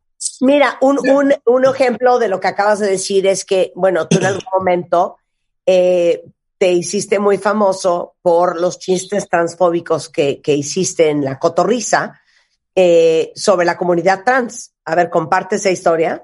Bueno, eh, más bien no, no, no es que me hiciera muy famoso por eso, más bien es que grabábamos, grabábamos eh, un show en vivo eh, que se llamaba ¿Qué prefieres? Donde cinco comediantes tiraban dos preguntas generalmente espantosas o absurdas y tenías que escoger una de las dos. Ajá. Eh, en vivo corres el riesgo, porque como dice Ana Julia, la, la risa es adictiva, quieres más y necesitas resolver, porque hay miles de personas que están esperando a reírse. Entonces, cuando es improvisado, con esto quiero decir que es mucho más peligroso porque no pasa por ningún filtro más que el de tu, el de tu boca. Entonces, uno de los comediantes, Alex Quiroz, dice algo así como, ¿qué prefieres? ¿Despertarte de una peda y, y ver que la chica de al lado es transexual o es tu prima o es tu hermana? Una cosa así. Burda la pregunta, ridícula, lo que quieras, por supuesto, pero intentamos resolver en donde empezamos a preguntar, bueno, depende qué, qué tan avanzada va en su tratamiento o, o, o yo empecé, obviamente me fui a la primera, o sea, es transexuales, rápido, ¿qué? Tu mente está como de pum. Y empecé a tirar chistes que, como dicen a Julia, son, son bobos o absurdos o inmediatos, pero porque no tengo cinco minutos para meterme al camerino y pensar que puedo tirar sobre una transexual. Obviamente nosotros no debimos de haberlo subido porque precisamente sacado de contexto puede ofender a muchas personas. Y claro que hay muchas transexuales que pueden sentirse ofendidas de que cinco pendejos estén tirando estupideces cuando ellas ni siquiera estaban en el show, no entendían el concepto y no estaban en la atmósfera. Entonces, pues obviamente la, la comunidad se ofendió y todo, pero fue un chiste en vivo improvisado que jamás metería yo a mi especial. O sea, también ya pasas por un filtro y son chistes que vas descartando porque vas, va- vas viendo que aunque tal vez peguen o no peguen tanto, pues igual y no está como para meterlo a, a- a tu, ya a, a tu bolsa de chistes, pues. No, y más adelante voy a hablar eh, con todos ustedes de cuál es, dónde pintan ustedes la raya. Pero voy con Chumel, que es yo creo que de este equipo el más controvertido de todos. Junto con la mano. Casi, Pero casi ver, no. Chumel, eh, tú has tenido una serie interminable de cosas que aparte algunas eh, so- son tuyas, otras se te imputaron, pero, pero, ¿cómo lo explicarías tú? Porque tú sí eres bastante aventado. Ajá. Y mi pregunta es, no es personal. Mira, eh, yo creo que parto de, de, de algo que de- decíamos los comediantes muy, muy, muy, que tenemos muy claro. El chiste no busca doctrinar, no busca filosofar, no busca dar una lección. El chiste busca dar risa. Y esa es su misión última. Si da risa, ya chingaste. Algo que yo veo con la comedia que hago, por ejemplo, este, que puede ser edgy, que puede pisar callos, que puede molestar, que puede hacer lo que quieras. Digo, güey, existe un South Park, existe un Ricky Gervais, existe un Louis C.K., existe un, un, un, Seinfeld, un Bill Murray, etcétera. Siento que la comedia que hago yo es muy mm, controversial porque me meto en lo que cree la gente, en lo que cree la gente, al, al, al hablar de política. El tema es que yo al atacar a un político, pues ataco a tu sistema de, de, de creencias, ¿no? Y lo que creo que pasa aquí es cuando yo llegaba a hacer eh, en, mi, en mi programa El Pulso de la República chistes de Peña, chistes de Fox, chistes del PAN, chistes de lo que sea, todo el mundo nos reíamos. Hasta que hago el chiste de Andrés Manuel, hasta que hago chistes del presidente, que hasta que me meto con Morena, ya deja de ser chistoso de pronto. Y hay una Pero a ver, regla muy haz clara. Una pausa, Ah. haz una pausa, haz una pausa. Y estamos hablando de que Chumel postea. ¿Cómo supiste que voté por Andrés Manuel López Obrador? Signo de interrogación, exclamación, de Y una imagen de la niña de Encanto. De Maribel Madrigal de la película Encanto, ¿no? No lo y visto, esto, la gente se volvió loca. ¿Por qué crees Ajá. que podías arrastrarte a Peña, a Fox, a Calderón y no pasaba a más? ¿Por qué Pues- crees que existe esta sensibilidad con López Obrador? Mira, hay una cosa bien fácil y lo voy a explicar así rapidito. El pastelazo es muy gracioso hasta que, da- hasta que te da a ti. Todos nos podemos reír, todos nos podemos reír del borracho hasta que toca tu borracho. Todos nos podemos Exacto. reír del infiel hasta que hablamos de tu relación. Entonces, todo el mundo es jijijaja hasta que tocas mi contexto. Entonces, cuando yo llego a tocar, y es lo que lo, he dicho en muchas entrevistas, cuando llego a tocar a Peña Nieto, al PAN, al PRI, a la- todo el mundo es risas y diversión, hasta que tocas a la gente que vota por este señor o la gente que está adoctrinada por Morena. Pero- no pero, sé oye, si me- sea pero- un tema de no aguantar el humor o no sé si sea un tema de que a este güey no me lo toques, pero es, es clarísimo. O sea, yo lo tengo muy, muy este, bien segmentado de cuando yo hacía chistes de Peña Nieto. Es más, a Peña Nieto le decíamos mucho peor. Sí. Y esto no es, no, es, no es broma, les decíamos, les decían, la gente prostitutas a su esposa y a sus hijas, y todo el mundo se reía. Y, a- y ahora haces chistes de este señor y ya de, de pronto eres un conservador, este régimen del poder y te paga el- el- el- la mafia. O sea, Pero está muy Pero yo- cañón. Perdón, quiero, quiero profundizar en lo que está diciendo Chumel. Lo que acabas de decir, ajá. a ti que te tachan de racista, clasista y misógino, es una reacción muy clasista. ¿Por qué? Porque la percepción general que a lo mejor tenía el colectivo sobre Peña Nieto o Calderón o Fox es en una categoría, lo cual te mueres de risa y te pitorreas de lo que dice Chumel, porque esa gente no tiene que ver nada con nosotros. Pero si haces un chiste sobre Andrés Manuel López Obrador, la percepción es otra Claro. Y me entiendes lo que te estoy diciendo. Hombre. Es muy clasista el haberte carcajeado de los anteriores, Claro. pero no carcajearte de esto. A ver, lo ves tan claramente que ni siquiera en, en los chistes. Hicieron un video Eugenio, Natalia, eh, hasta Rubén Albarrán contra el, el tren Maya y que están destruyendo la selva y ya les dijeron conservadores. A Rubén Albarrán, O sea, le están diciendo, le dijeron conservador a Alex Lora, cabrón. O sea, ¿sí me explico, güey? O sea, el tema es, este, hay que entender, que la gente es sensible con ciertos temas, pero también es, es política, güey, y van a atacar al tuyo y no te va a gustar. Entonces, lo que siempre hemos dicho, si no le gusta el calor, no se meta a la cocina, mijo. Pero también, también, ¿qué, qué tanto Twitter es un lugar real, no? Ya lo decía también Dave Chappelle. Claro, Twitter, no. Twitter no No existe, porque, existe. o sea, yo no, no, difícilmente creo que Chumel vaya por la calle y le vaya gritando, "Ja, ja, ja, ja, ¿qué Te lo pedo, juro, güey? así, por mi madre me ha pasado dos veces en la vida. Claro, en güey, 10 es que- años, en 10 años de programa, una vez me gritó un güey en, en una conferencia y una señora en el centro. Y ya, güey. Sí, güey, porque el rollo es, la gente no está ofendida de verdad, no tiene tiempo para ofenderse no de verdad con alguien que no conoce, de algo que no le afectó directamente. No soy psicólogo, pero es muy difícil de creer que realmente sí te esté ofendiendo eso, güey. Yo- Yo creo que No, toda esa gente, esa gente eh, ofendida vive en las redes sociales nada más. Exacto. Yo también que, que fui el, el payaso más este, señalado del mundo. Jamás, a mí, Chumel, creo que una vez me pasó también, una sola vez, pero ¿sabes cuál fue el reclamo? El reclamo fue de una señora que me dijo, jamás te voy a perdonar que hayas matado a esos niños. ¡Ah, la! Eso, eso fue el único, el único Te reclamo. convertiste de platanito a eso. Y agradece que vengo en buena onda, ¿eh? Sí, güey. que hayas matado a esos Pero, niños. pero quiero regresar a Chumel, Sí, señora. porque estoy Vuelve a mí, Marta. En Twitter, o- estoy leyendo en Twitter la percepción que tiene la gente de ti.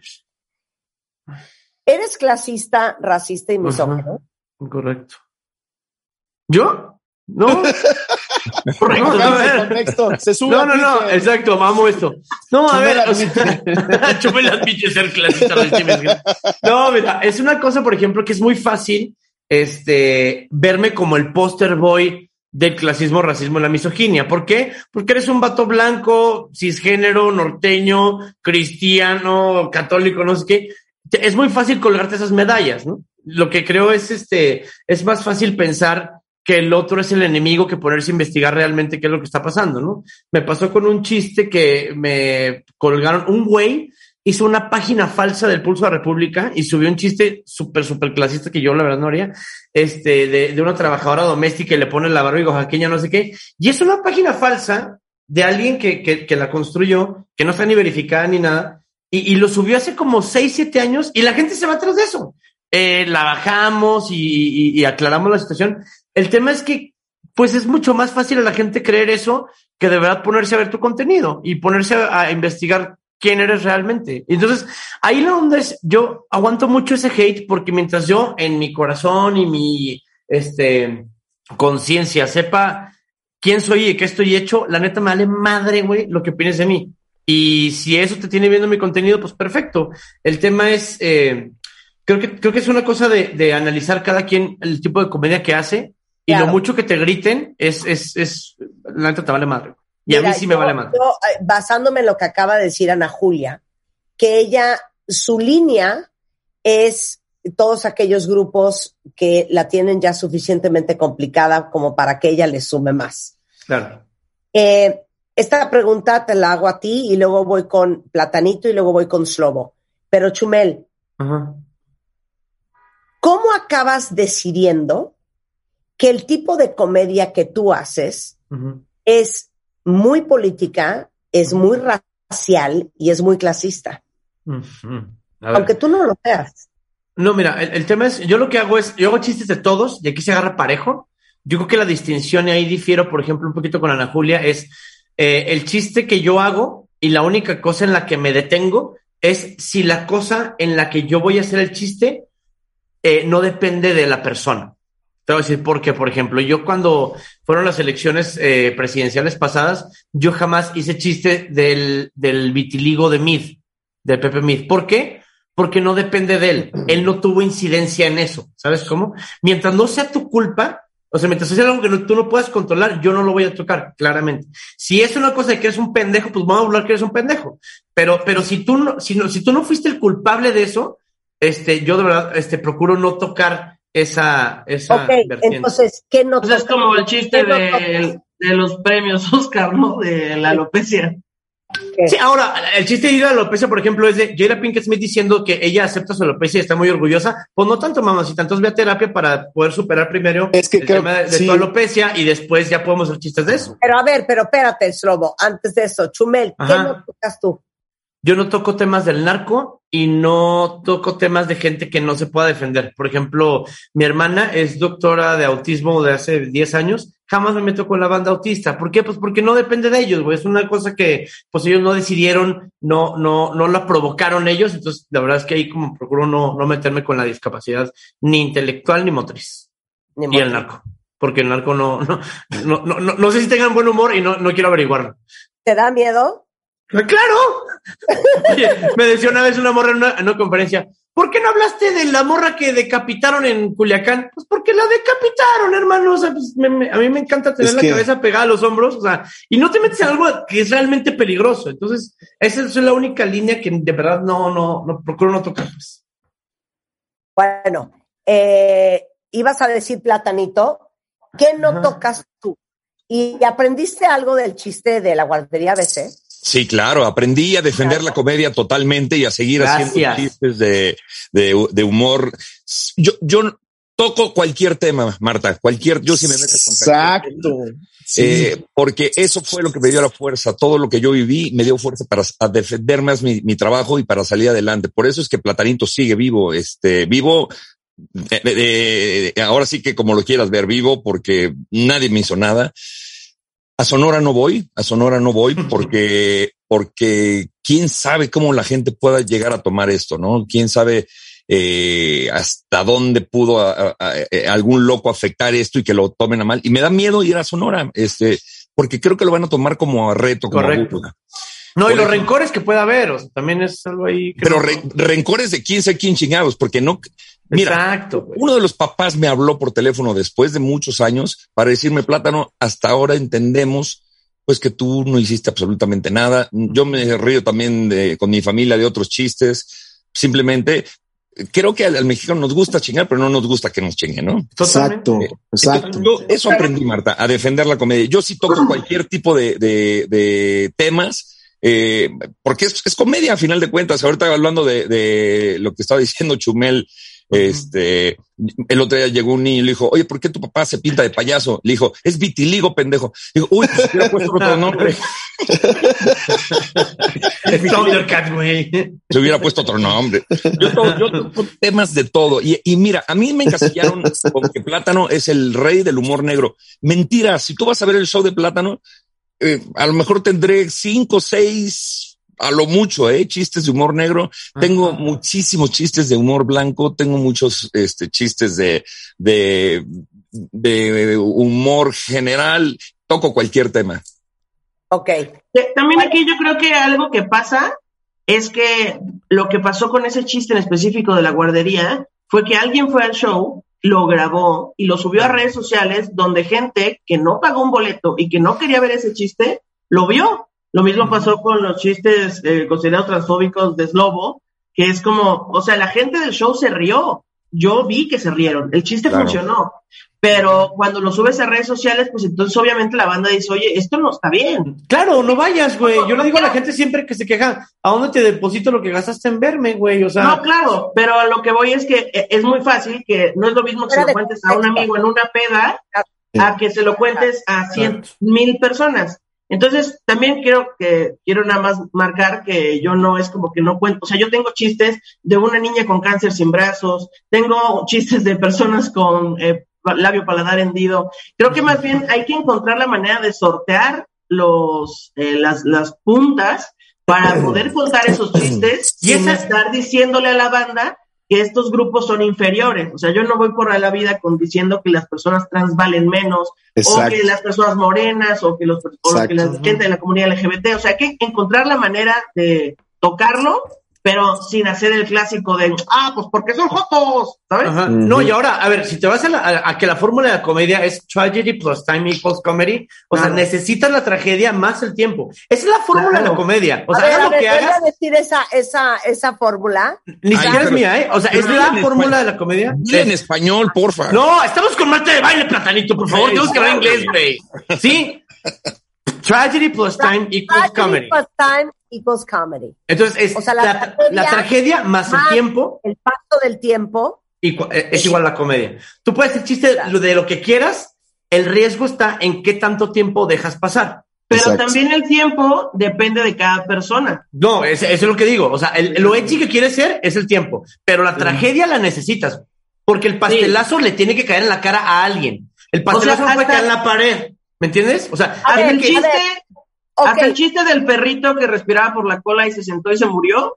Un perrito acaba de morir en un chiste, pues. Toda la comedia tiene tragedia, es verdad. claro. A ver, a ver, Ajá. vamos a hacer una pausa y regresando voy a entender cuál es la fina línea de Slobo- Slobotsky. Y luego quiero único fino que tiene. unos ejemplos. un pastelazo y un tirar a matar de cada uno de ustedes al volver en W Radio. No se vayan. Síguenos en Instagram. Marta de Baile. No te pierdas lo mejor de Marta de Baile, dentro y fuera de la cabina. Marta de Baile 2022. Estamos de regreso. Y estamos donde estés. Estamos de regreso en W Radio, son las 12.07 de la tarde y estamos en una conversación muy interesante. Para todos los que aman y odian la comedia, eh, ¿cuál es la fina línea entre ser llevado y pasarte de la raya? Obviamente toda esta conversación está inspirada por lo que acabamos de ver en los Oscars hace un par de semanas cuando Chris Rock hace un chiste sobre eh, la, la pelonés de Jada Pinkett, Will Smith se para y le mete una cachetada. Standoperos a nivel mundial muy preocupados en qué implicaciones puede tener esto. Y hoy tenemos a cuatro standoperos que ustedes escogieron para mí, que son Slobotsky, Ana Julia Yeye, Platanito y Chumel Torres, todos con su dosis de controversia. ¿Qué opinan ustedes representando el gremio de la comedia y el stand-up en México, cada uno con una opinión distinta? Antes del corte les preguntaba que ¿dónde pintan la raya? Ya lo contestó Ana Julia Yeye, ya lo contestó Platanito, ya lo contestó Chumel Torres, y ahora vamos con Slobotsky. ¿Dónde pintas la raya, Slobotsky? Si es que en la ningún lado, en ningún ningún lado. lado. Eso, Se hace chistes de todo y de lo que sea, siempre y cuando sean buenos chistes. ¿Quién juzga eso? El público. ¿Quién llena los shows? El público. ¿Quién decide reírse eso? El público. Cuando tú llevas lo que sea de experiencia o vas caminando y recorriendo estos caminos de la comedia, te vas dando cuenta de qué forma y, y con qué responsabilidad tocas un tema. De eso a que no puedas hacer chistes de algo, me parece completamente absurdo. Se tiene que hacer chistes de absolutamente todo. Ahora, decía Ana Julia que cada uno tiene como su línea y las cosas que o particularmente les parecen personalmente chistosas o que han tenido buena retroalimentación de su público que jalan. Cada uno dijo la suya. ¿Cuál es la tuya, Slobo? Pues cuando, cuando arranqué con la comedia, siempre como me gusta ser así, porque así soy, es irreverente. Obviamente, cuando no eres comediante, eso se transfiere a, se traduce a, irresponsable o llevadito o pesado. Pero cuando te vuelves comediante, pues te das cuenta cómo hacer todo eso. Yo, yo la verdad, este, mi, mi, comedia la han marcado como de humor negro o irreverente, pero pues ¿Dónde defines qué es humor negro y qué es irreverente? Creo que lo, que le gusta a la gente es que hablas sin tapujos, como debe de ser, porque la doble moral, la doble moral es asquerosa, es, es molesta. O sea, la- la verdad es que la gente que realmente sabe cómo está la vida agradece que seas tú. Es que eso es, eso es lo difícil para ustedes y tiene que ver con una brújula interna o tiene que ver con su audiencia. Porque lo acabas de decir muy bien, Slobo. Políticamente incorrecto para mí es una cosa y para alguien más es otra. Exacto, La línea para mí es una y para alguien más es otra. Exacto. ¿Y cómo, ¿Y cómo encuentran esa línea ustedes? ¿Es una decisión personal o tiene que ver la audiencia a la cual le hablas? Es creo una que es un mezcla tema de de- las dos. Y es un A tema ver. de accountability, ¿no? O sea, de, de, de Pues- si te lo dicen, o sea, tú estás responsable por lo que dijiste y, pues, y dices, güey, a mí sí me dio risa, güey. Que a ti no, Es que- chidote, carnal. ¿no? A ver, ¿por qué, ¿por qué existe la comedia? Porque observamos. ¿Y qué observamos? Lo que existe. Entonces, como comediantes, vamos tocando los temas de acuerdo a cómo va avanzando el contexto social en el que nos encontramos. Podemos analizar absolutamente todo y no puedo pintar una línea porque sería matarme, sería dispararme en el pie. Si yo pinto una línea en la comedia, eventualmente mis demonios van a llegar por mí y por eso me refiero a trolls que van a encontrar dónde te tropezaste. No puedes pintar una raya siendo comediante. Tienes que tener responsabilidad y hacerte responsable de tus palabras y asumir los riesgos que esto conlleva. Pero no puedes pintar una línea en la comedia. Esa es mi opinión. Claro. A ver, a ver. eh, les preguntaría entonces a todos. ¿Hay algo de lo que se han arrepentido de haber dicho? Platanito.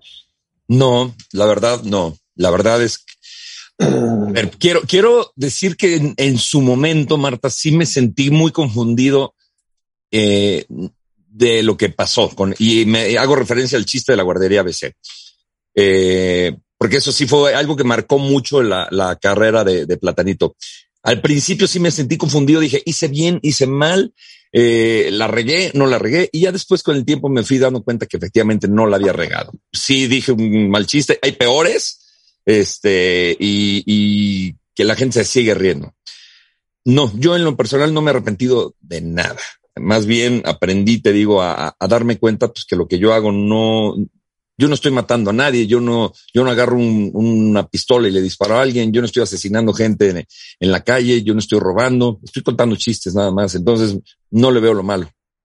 Ok, eh, Ana, ¿te has arrepentido? de- Pues no me arrepiento de nada. Hay chistes que ya no cuento en mi rutina porque dije, "Ah, estaba como muy mm, fácil y lo quité. Y ahora trato de Pero, hacer... pero por fácil y no por manchado.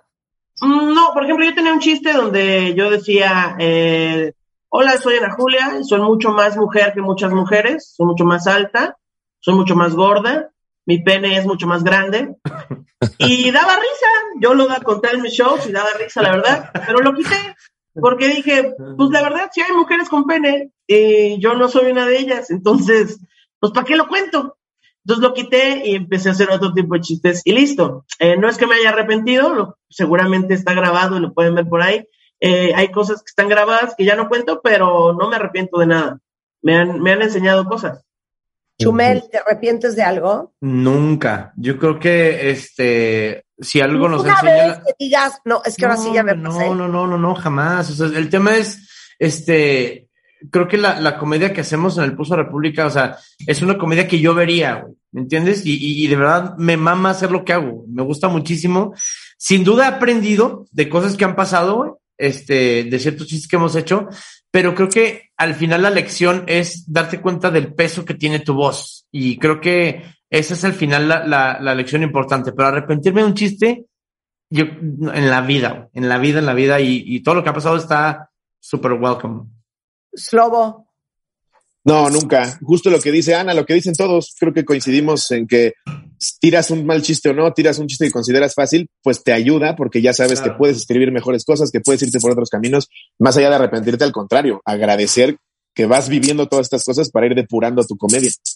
Claro. Ahora, eh, de- platicábamos en el corte de algo que decía Ricky Gervais, ¿no? Que a él le sonaba, a ver cómo les suena a ustedes, cuentavientes, más inclusivo. Darle a todo el mundo por igual. Totalmente, totalmente. Tú Y ese- eres el que está discriminando. A ver, Y ese explica. ejemplo, viene, ese ejemplo viene porque Ricky Gervais tiene un especial que hace en una clínica de cáncer. Y lo primero que hace es que es, es, su- es la segunda vez que él, él está en esta clínica. Y el primer chiste que avienta es de eh, gente con cáncer, ¿no? Entonces voltea a ver a un güey en la audiencia y le dice, oye, no, tú ya habías venido el año pasado, güey. O sea, si, estás enfermo o qué, güey, porque este chiste, o sea, se supone que este año ya habías valido mal, ¿no? Entonces se empiezan a reír todos los morros, este, enfermillos de cáncer y los entrevistan al final y, y hay una, una lección bien padre que dice uno de ellos, dice, güey, ya sé que estoy enfermo, ya lo sé, no me tienes que tratar con pincitas y el hecho de que me hagas chistes de esto me hace sentir in- eh, eh, incluido, güey. Yo creo, y es una perce- percepción muy personal, creo yo que el tema de la no discriminación y de la inclusión real es cuando nos podemos burlar de todo. Todos. Yo Va- tenía un amiguito sonar- cuando estaba sí. chiquito, mi, mi querido amigo Emerick, él era sordo de nacimiento y la manera en que lo incluíamos desde niños era hacer chiste de eso porque él hace chistes de nosotros también. Entonces, si tratas algo con pincitas, es que de verdad está discriminando. Si dices, ah, es que no voy a decirle esto porque es mujer y es afroamericana y es tal. O sea, lo O sea, que de verdad está es discriminando ahí.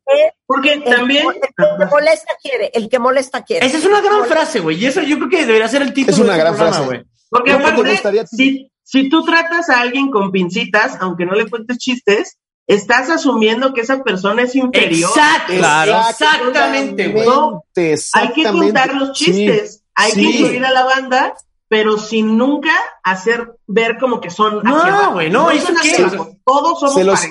Yo tuve una experiencia personal muy, muy, muy bonita hace como dos años, Pero en donde fue muy bonita, Slobo. Fue muy, muy bonita. Una fan, una, una fan, una fan con, con cáncer de mama que le había regresado al otro seno después de haberlo quitado del otro. Eh, nos escribió diciendo que las quimioterapias eran muy caras, tal. Total, hicimos un show a beneficio para, para su tratamiento. Y los primeros 10 minutos fue tirar chistes de su cáncer y de por qué le regresó el cáncer. Y terminando el show nos abraza y nos dice, de los mejores días de mi vida.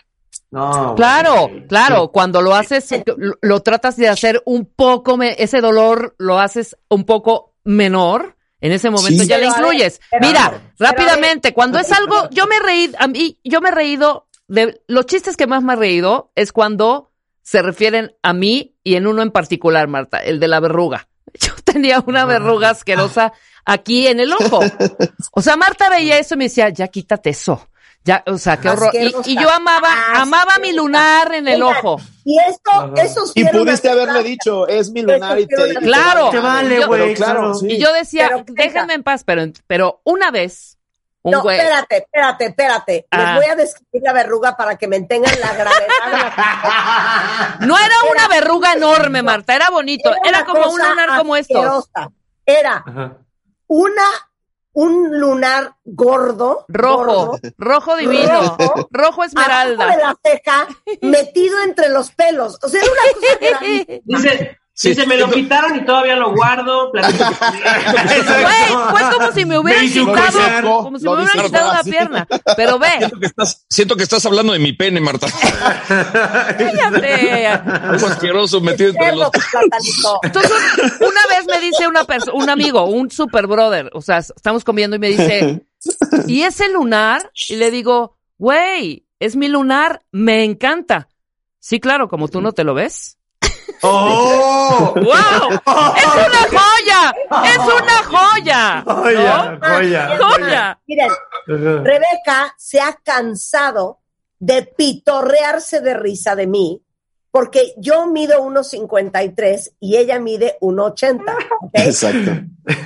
Es una desgracia medir 1,53. No, porque puedes ir a. Rebeca y yo somos muy llevadas, Muy. nos llevamos muy fuerte y mucha gente que escucha el programa se saca de onda porque les parece pues muy fuerte las cosas que nos decimos. Ajá. Porque no Nosotros tienen el contexto, claro. Porque Claro. aguanta más vara. Aquí dicen varios en Twitter, es que uno no debe de reírse de la desgracia ajena. Ay, por Claro que sí. Ay, Ay, no tengo 10 amigos, güey. O sea, Ay, no. Borra tu cuenta, persona. borra favor, tu cuenta, sí, bórrala. exacto. Sí. Claro. Es que yo creo que Burlándose cuando del güey del tweet. Exacto. A ver, estúpido. Así. Borra tu cuenta, persona que no conozco. Oye, a ver, eh, quedamos después del corte que íbamos a hacer qué es un pastelazo y qué es un tiro a matar. Y voy a empezar con platanito. Para que me den el ejemplo, cada uno de ustedes vayan pensando. Ajá. ¿Cuál es? A ver, Ok. el Un, un ejemplo de pastelazo, por ejemplo, sería ahorita que estás hablando de tu estatura y eres muy bajita. Yo te felicitaría porque diría, la gente como tú, Marta, es gente muy sincera, porque te hablan al chile. No, eso, eso es como. Eso es como. un pastelazo, es como- pastelazo. me ahogo de risa. Ah, Ok, sí, eso es un Ahora pastelazo. échame un tiro a matar. Un tiro a matar es las bromas que le hago a mi mamá, que de hecho nos, nos pasó una anécdota ahí en la cotorriza muy cañona con Slobowski, que le Uf. empecé a platicar. Sí. Mi mamá tiene mieloma, imagínate, es un cáncer que no es curable. Ajá. Y entonces empiezo a platicar del cáncer de mi mamá y entonces el pendejo de Slobowski se empieza a cagar de risa pensando que era un chiste. Y dice, sí, ya me imagino tu mamá con la peluca. Le digo, pendejo, es en serio, mi mamá. No mames. Y me volteé a ver a Ricardo, dije. ¿quién usa pelucas ahora? Sí. Ahora quién te chinga las pelucas. Algo así dijiste, ¿te acuerdas? Sí. Y ahora quién te chinga las pelucas, mi mamá. A ver, échame, échame un pastelazo, Ana Julia. y, y- y- no, espérame, pero el, el- el tirar a matar es las bromas que yo le hago a mi mamá. A o sea, ver. le- eh, es eh, hablando de su cáncer. El otro día estaba en un show eh, eh, hablando yo del cáncer de mi mamá y, y una persona se paró porque casualmente también estaba enferma de cáncer. Le dije, a ver, a ver, espérame, pero yo estoy hablando del cáncer de mi mamá. O sea, estoy hablando cuando mi mamá se muera. Bueno, tú también te vas a morir. Puta, eso, eso como que sí fue a, matar, ¿no? Sí. ¿Qué pasó? ¿Y hubo un jiji o hubo... Ah, pero de toda la gente sí, de la persona que estaba enojada, obviamente no. Claro.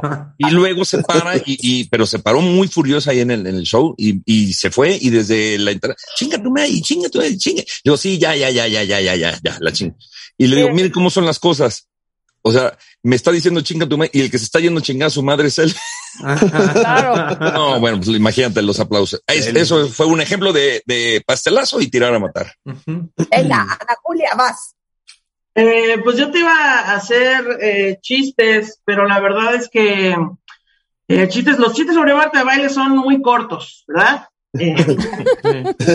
Oye, Pero, pero no son de altura, no son de altura. Son de altura, la verdad. No, no, Eh, exacto. Además, piensa- Es muy, es muy bajo hacer un chiste de Marta de baile. Ay, ya, Sí. Be the bigger man. Es correcto. Vas, Ana. Ah, pues ese es el pastelazo, pero el tirar a matar puede ser como eh, Marta de baile eh, mide 1.50 y qué me dijiste? Cuatro. Tres. Tres. 1.53 y esa es la razón por la que no alcanza a ver su privilegio, ¿verdad? Es un cotorreo. es un cotorreo. ¡Perra! ¡Perra! ¡Perra! Bien, Las sillas. muy bien. Ok, a ver, vas, Lobo. Bueno, yo sí traje, yo sí hice mi tarea, sí. O sea, son dos chistes que a mí me gustan mucho, pero yo sé que cuando los cuento no son muy buenos. ¿Se puede decir groserías antes que nada? ¿Una nada más? Sí, sí, sí, la pagamos, la pagamos, venga. Va, el pastelazo es en qué se parecen Bob Esponja a un refrigerador. ¿En que ninguno de los dos es un agua de horchata.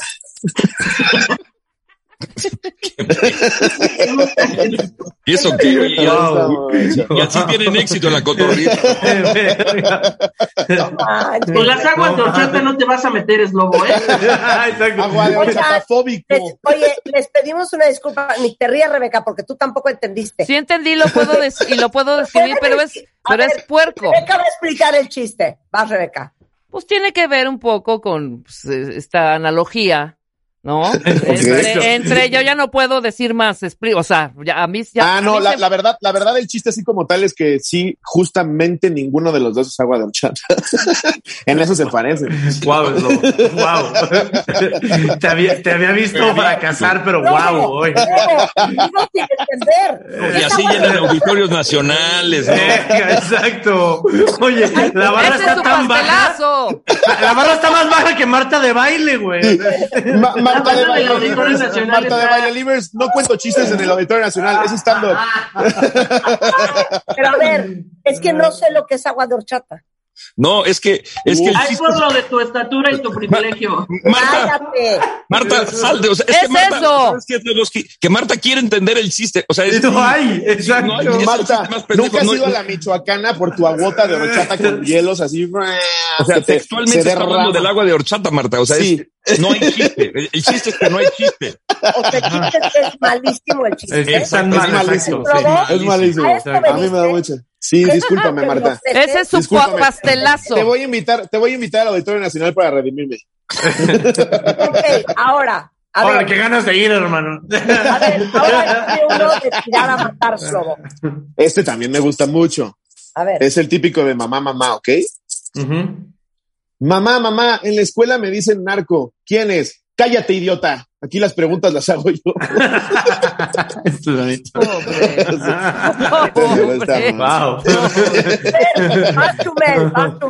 Yo te voy a contar un chiste que me hacía mi abuelita que era bellísimo. Cuando ella este, ya está viejita, tiene 91 años, entonces para sentarse se, se tiraba así en la silla, ¿sabes cómo? Y volteaba y me decía, híjole, mijo, cada vez me siento más fuerte. ¡Qué puerco! Es muy bonito. ¿Qué? ¿Cuál?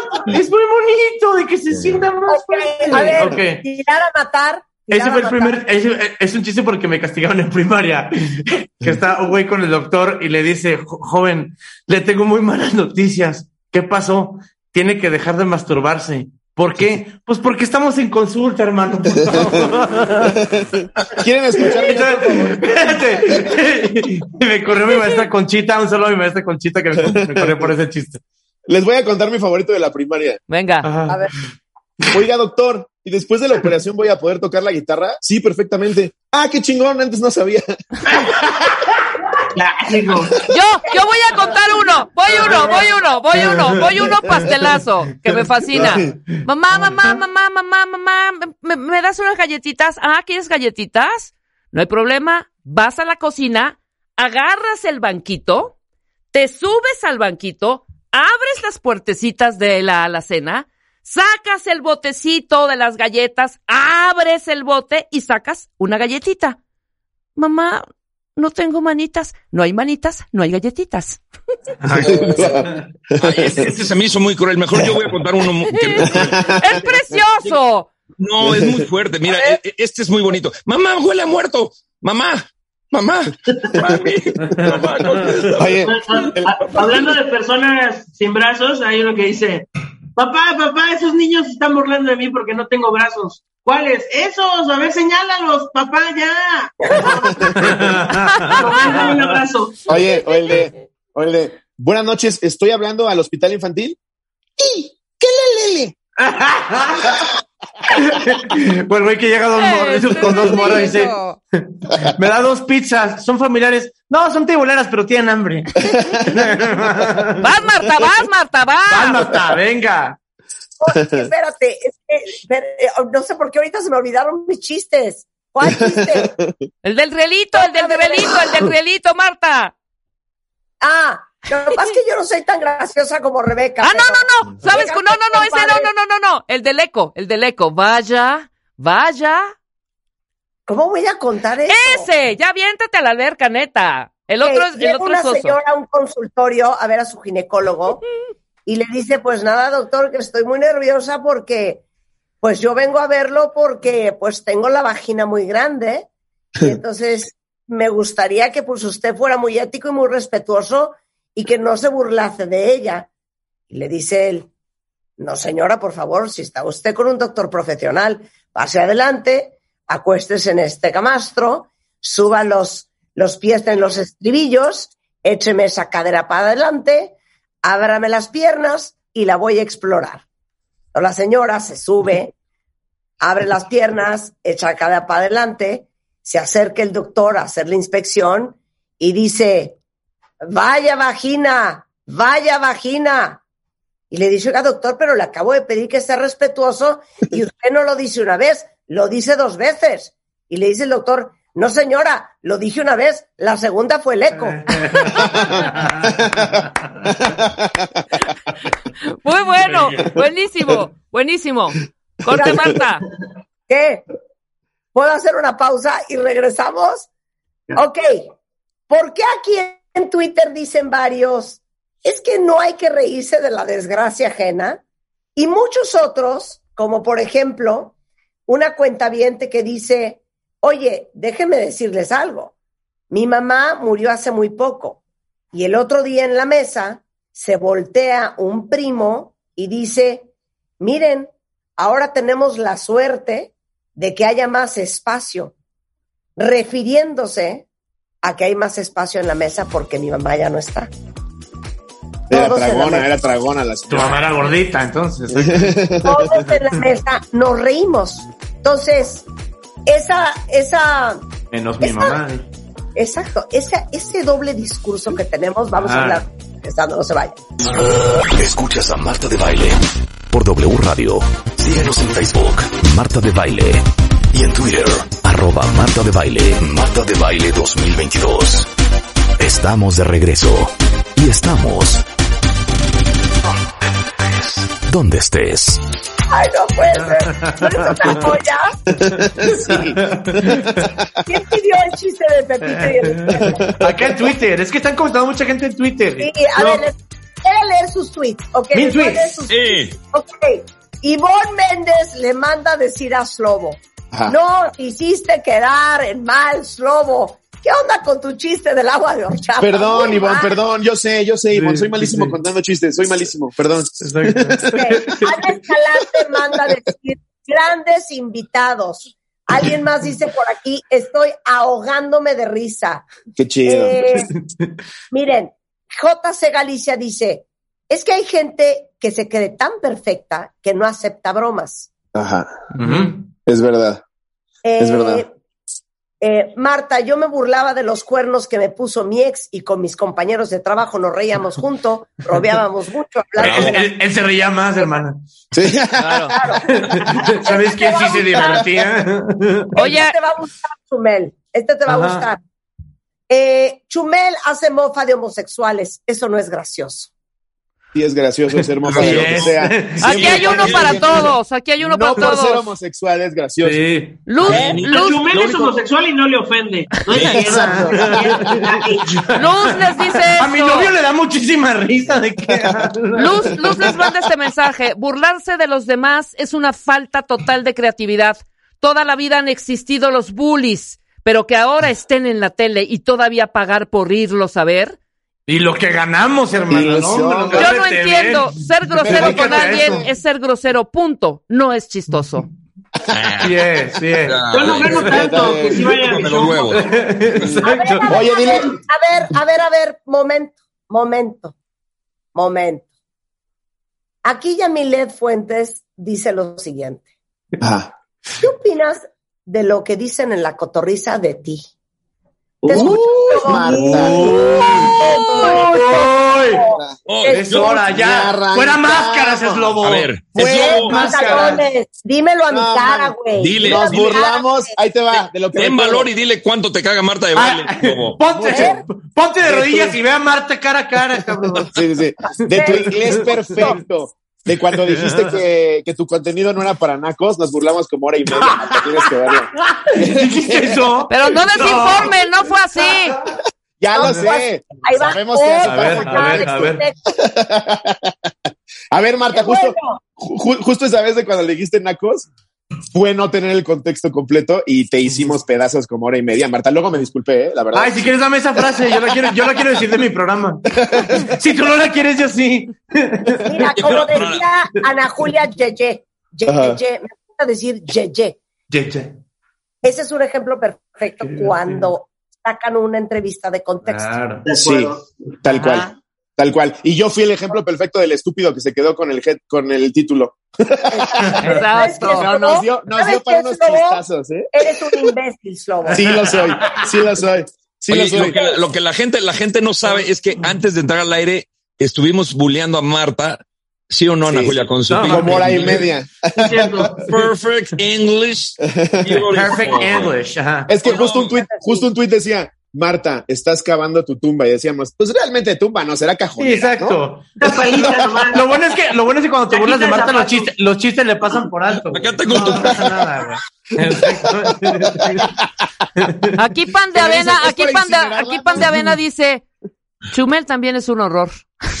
Uy, sí. Tu arroba es pan de avena, güey. O sea, no puedo respetarte si escogiste esa arroba, güey. Oye, este, ¿cómo se extraña de verdad a los verdaderos cómicos? De apenas. A los verdaderos, los Vaya. verdaderos. Los verdaderos. ¿Qué le dijo un jotito a otro jotito? Por atrás no, no, por atrás no va. Sí, Esa era la verdadera comedia. Esa es la verdad comedia.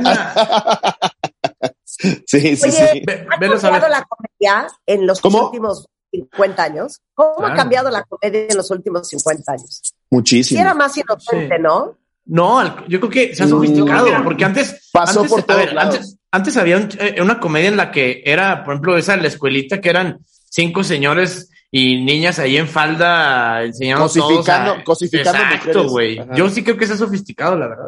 Sí, completamente, completamente. Tuvimos una época muy buena, creo yo, este Tintán, Cantinflas, Sí. después Cantinflas. Capulina, que fue Correcto. Cantinflas para mí es el máximo improvisador Uf, en la el historia, máximo, el máximo, no existe más. Que también si ves sus películas sacadas de contexto tiene chistes que en este en esta Sí, presente sí. no van, pero era una una máquina. La comedia sí ha ido, como dice Chumel, la verdad es que sí se ha ido puliendo y mejorando, porque también tuvimos la que yo considero una etapa gris de la comedia, que es el cine de ficheras, que sí era cosificar a las mujeres nada más Sí, y sí, sí. Y eran malos solo- chistes, ¿no? Eran malos chistes y en- a, Sí, para mi, sí. a, a mi parecer más agresivos que chistosos en casi todos los casos. Sí. Y luego viene Papi Derbez, güey, cuando, güey, al derecho y al Derbez Con yo el juego de palabras, de memoria, papá. O sea, Llega Derbez con el juego de palabras y Muy bueno. Sí, sí, sí, buenísimo. no, Andrés Bustamante, güey, Andrés Bustamante No es un mames, genio, no, no, Bustamante es un genio. Oigan, perdón. Los ¿Y mi polo- polivoces. Oye, ¿y mi Polo Polo? Bueno, Polo Polo. Genio. No, Sí, maestro. Era un genio. Sí, Era maestro, Maestro. maestro. Oye, Un parteaguas en la, en la comedia actual, ¿no? Sí, Correcto. totalmente, Sí. totalmente. Oye, Fabs Sí. tiene una petición. Fabs Blanco tiene una petición, es cuentavientes, consentida y merece que se la cumplamos. Venga. Eh, y esta es la especialidad de Rebeca Mangas, ¿eh? por cierto. Fabs Blanco les pide a todos, quiere ver de qué, ahora sí que, de qué... ¿cómo ¿De qué cuero salen más correas, Marta? Ok, Ok. quiere una ronda de melón y melames. ¿Vas, Chumel? ¡Venga! Madre de Dios. Rápido, piensas. Yo, piensa. yo no me sé uno de ingeniero, que era Melón y Melames estaban calculando ángulos, Melón calculaba el obtuso y Melames el recto. ¡Ojo! ¿Sí? ¡Ya, Marta! ¡Me están oyendo mis tías! Aparte, sí es, es bueno el lengüeteo, ¿no? Se siente bien. ¡Cállate, idiota! ¿Vas. Platanito, o es Lobo, o Ana? Es que estoy tratando de, de inventar uno nuevo de, de los. yo yo, de yo los- también. Entre A ver, melón Ana, y melames. Ana, a ver si, Ana, a ver vas. si queda, y si no, ya la cagué, Sí. pero eso A es. ver. Entre melón y melames se fueron a los, a los Óscares. Melón defendió a Will y me lames la pelota. No, ma. No, güey, no mames, no. Yo tengo una preciosa, yo tengo una preciosa. Venga. y Melames eran muy fans de las canciones de Luis Miguel. Melón, de la chica del bikini azul, y Melames por debajo de la mesa.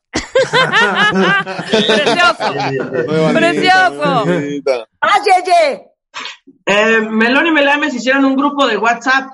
Melón era el administrador y Melames el miembro. Yo tengo, yo tengo un melón, melón y melames que no se atreve a decir Sloboski. A ver. Entre melón ver. y melames hicieron aguas. Melón hizo agua de Jamaica y melames de horchata. Me lames la de horchata. ¡Parte de acá! Melón y Melames fueron a la playa. Melón cavaba con la palita y Melames hacía el hoyo. No, me salió mal. Me salió pésimo. No, a ver, espérate, no. Así así. Melón, a ver, es. Melón y Melames fueron a la playa. Melón quería hacer un castillo y empezó con su palita y Melames Ay, el sí, hoyo. ya, ya, ya lo estás haciendo historia. Ah, Exacto. Sí, está bueno. El podcast. llegó y de El podcast. A ver, Muy Melón mal. y Melames fueron a cazar maripositas al bosque. Melón cazó una. Melón cazó una oruga y Melames el colibrí. Yo tengo uno bueno. Melón y Melames fueron Soy al mundial y se, y se compraron playas de, la- de la selección. Melón compró la de Chicharito y Melames la de Sagui. Entre Melón y, entre Melón y Melames, entre Melón y Melames empezaron a escuchar podcast. Melón escuchó la cotorriza y Melames la corneta. Eh, muy bueno, muy bueno, muy bueno.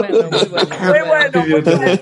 Muy bueno. Oigan, eh, voy contigo, Chumel, sé que te tienes que ir, pero para terminar esta conversación, ¿qué le diría cada uno de ustedes a todos los que están escuchando que todavía tienen sus sentimientos encontrados con la comedia basada en, pues, burlarse de la tragedia de los demás? Pues yo- que, ajá. Yo Eh, Creo que, creo que es, es, es, es entender que la, el fin último es hacer reír. Y, y el comediante creo que dio una lección. Ahí lo que nadie se fija es en lo que hizo Chris Rock. Que es cuando le pegaron, él se, se quedó ahí, sonrió y continuó con el show. Porque yo lo decía en, mi, en el Pulso de la República, eso es lo que hace un comediante. Se aguanta el putazo y sigue dando el show. Porque la comedia viene del, del intelecto y los golpes vienen siempre de la frustración. Entonces, Ya lo decía, ya lo decía Will Smith. Exacto. Y el tema es, creo que ahí No lo, que, lo, lo- que no estamos analizando es en lo que hizo Chris Rock. Lo que hizo Chris Rock es eh, tra- tratar de, de- de establecer la paz y aguantarse un chingazo y seguir con el show porque eso es lo que hacemos los comediantes. No importa que nos quieran cancelar, no importa que nos quieran perseguir, no importa que nos digan de todo, que nos amenace una señora con una botella, the show must go on. Y nos encanta ese show y nos encanta hacer reír. Y quiero hacer un paréntesis porque viene muy al caso lo que acaba de escribir José Antonio. Slobotsky, nos fallaste a todos los cotorros. Estar con Marta, de quien te burlaste, Uh, y ahora Órale. dándote, según tú, por no tener el contexto, mentira. Wow. Sabías bien de qué hablabas cuando te burlaste de ella. Les digo una cosa, Entonces, la vida, a Eh, terapia, hermano. ¿sí? Sí. Queda absuelto, les voy a decir por qué. Gracias, Marta, gracias. A mí, a mí no me ofende que se burlen de mí. Eh, porque les digo una cosa, el 99.9% de la comedia normalmente no es nada personal. Exacto. Correcto. Y yo creo que Exacto. Agarró esa historia o cualquiera otra que puedan agarrar para Sí. hacer risa y risa de eso, porque Porque está enamorado de ti, Marta. No, Eh, Exacto. No, Al final no, no. es eso. Le gustan y no son novios. Ya, porque, cállense no, ya. porque esas son las cosas de las cuales es muy natural hacer comedia. Pues y Marta, queda, no sé, cosas- creo que queda la invitación abierta para que vayas a platicar allá, ya aprovechando, ¿no? 100%, 100%, voy feliz. Buenísimo, Y aparte, buenísimo. No hay nadie que le guste más carcajearse que yo y no hay nadie que se carcajee más de ella misma que yo. Entonces, Sí. Slobo, Claro. Tumel, Yeye, Platanito, tienen todo mi permiso para pitorrear. Gracias. Y nada más para, para, para aclarar lo que dijo el fan de no te justifiques con el contexto, al contrario, estoy diciendo que yo no tuve el contexto y por eso abiertamente me burlé de algo a todas luces estúpido, que sigue estando cagado, ¿eh? Pero Ah. no es que no me justifique yo con el contexto, yo no tenía el contexto, claro. no es que no lo tenga Pero Marta. es una Sí, cosa para todos, ¿eh? Para todos. sí. Yo creo que lo que nunca deberíamos de perder en la vida es la capacidad de reírse de uno Claro. mismo. Qué chido, ¿No? qué chido, Marta, neta, qué chido, sí. Yo, ¿Verdad yo que quiero, sí? yo quiero. De- decir lo, lo- lo mismo, Marta. Eh, no hay que perder la capacidad de reírnos de nuestras tragedias. El reírnos no tiene ni idea lo que nos cura el alma, lo que nos cura Sí, cualquier dolor fuerte. Quiero decir que, que, que esta, fíjense, esta mesa de discusión del día de, de hoy con Marta de Baile es, es tan rara, es tan bizarra. ¿Cómo es posible que tenga tanta repercusión un chiste de un comediante Sí. en los actos de un criminal? ¿Están de acuerdo? O sea, ¿cómo es posible que Güey, la guerra, ahorita vámonos como señora, pero hay una guerra Claro. entre Rusia y Ucrania y desapareció en Twitter, desapareció. Desapareció. Sí. 100%. 100%. Entonces, Que- pues, que- reírnos. Qué raro, porque el mexicano naturalmente tendemos a burlarnos de nuestras tragedias. O sea, ¿qué otro país tiene un día de muertos que, que- que- como México? De Claro. acuerdo. Sí, o sea, yo creo que cada quien eh, pone la línea de censura donde, donde ustedes quieran. Yo más bien le invito a toda la banda cuentaviente y a toda la banda sensual que nos escucha que vayan a un show de comedia en vivo. Eh, no se queden con lo que ven en las redes, ni con lo que está en la tele, ni con lo que está en las pantallas. Vayan a un show en vivo. Es una catarsis increíble. Hay un montón de estilos, hay un montón difer- de estilos diferentes de comedia y seguramente van a encontrar el que más les guste. La comedia es como la música. Hay gente a la que le gusta la cumbia y hay gente a la que le gusta el metal y está bien. Vayan a consumir comedia en vivo porque no es lo mismo ver, el con- ver un concierto en DVD que ver un concierto en vivo. Entonces, si algo no les gusta, por favor no golpeen al comediante, sálganse y no le arruinen el show al resto de la banda. Y, y vayan a terapia, por favor. Vayan a terapia, eso, eso sí lo aconsejo mucho, Sí. vayan a terapia, es increíble. Yo la amo, de verdad. Si te dan ganas de golpear al comediante, tu tema no es con el comediante, es acá contigo mismo, hermano. Es aquí, papá, es aquí. Es aquí, Sí, mi rey. sí. Claro. Es correcto. Y ríanse ustedes mismos también, respeten a la banda. Cotorreen. Bien, Ana, Julia, te mando un gran beso. Mil gracias por estar aquí. Muchas gracias por invitarme. Platanito, te mando un gran beso. Felicidad, Ah, volviste a ver. Te quiero tanto. Besitos de amor. Slobo, algo. Marta, Mar- va, Slobo, hecho, hecho. Muchas gracias, Marta. Qué chido. Oigan, ¿Puedo, no, puedo no, añadir algo este, que es un comercial para ti? Yo hago un programa que se llama Shishis para la banda con una comediante que se llama Patti Vaselis y me mandó decir que tu shampoo es excelente. ¡Wow! Muchas Qué gracias. qué bueno que te dijo, mi, tu shampoo es excelente. Pensé que me ibas a decir, tus chichis son excelentes. Que porque- También porque tienes dos y ella tuvo cáncer de mama. Son excelentes. Bien. Un beso a los cuatro. ¡Besos! Gracias, gracias a todos. Gracias. Gracias, los quiero. Oigan, Igual, dice Hope se echó un melón y melames que estoy ahogándome de risa. A ver, dilo. Melón y Melames jugaban al exorcista. Melón la hizo de cura y Melames como poseída.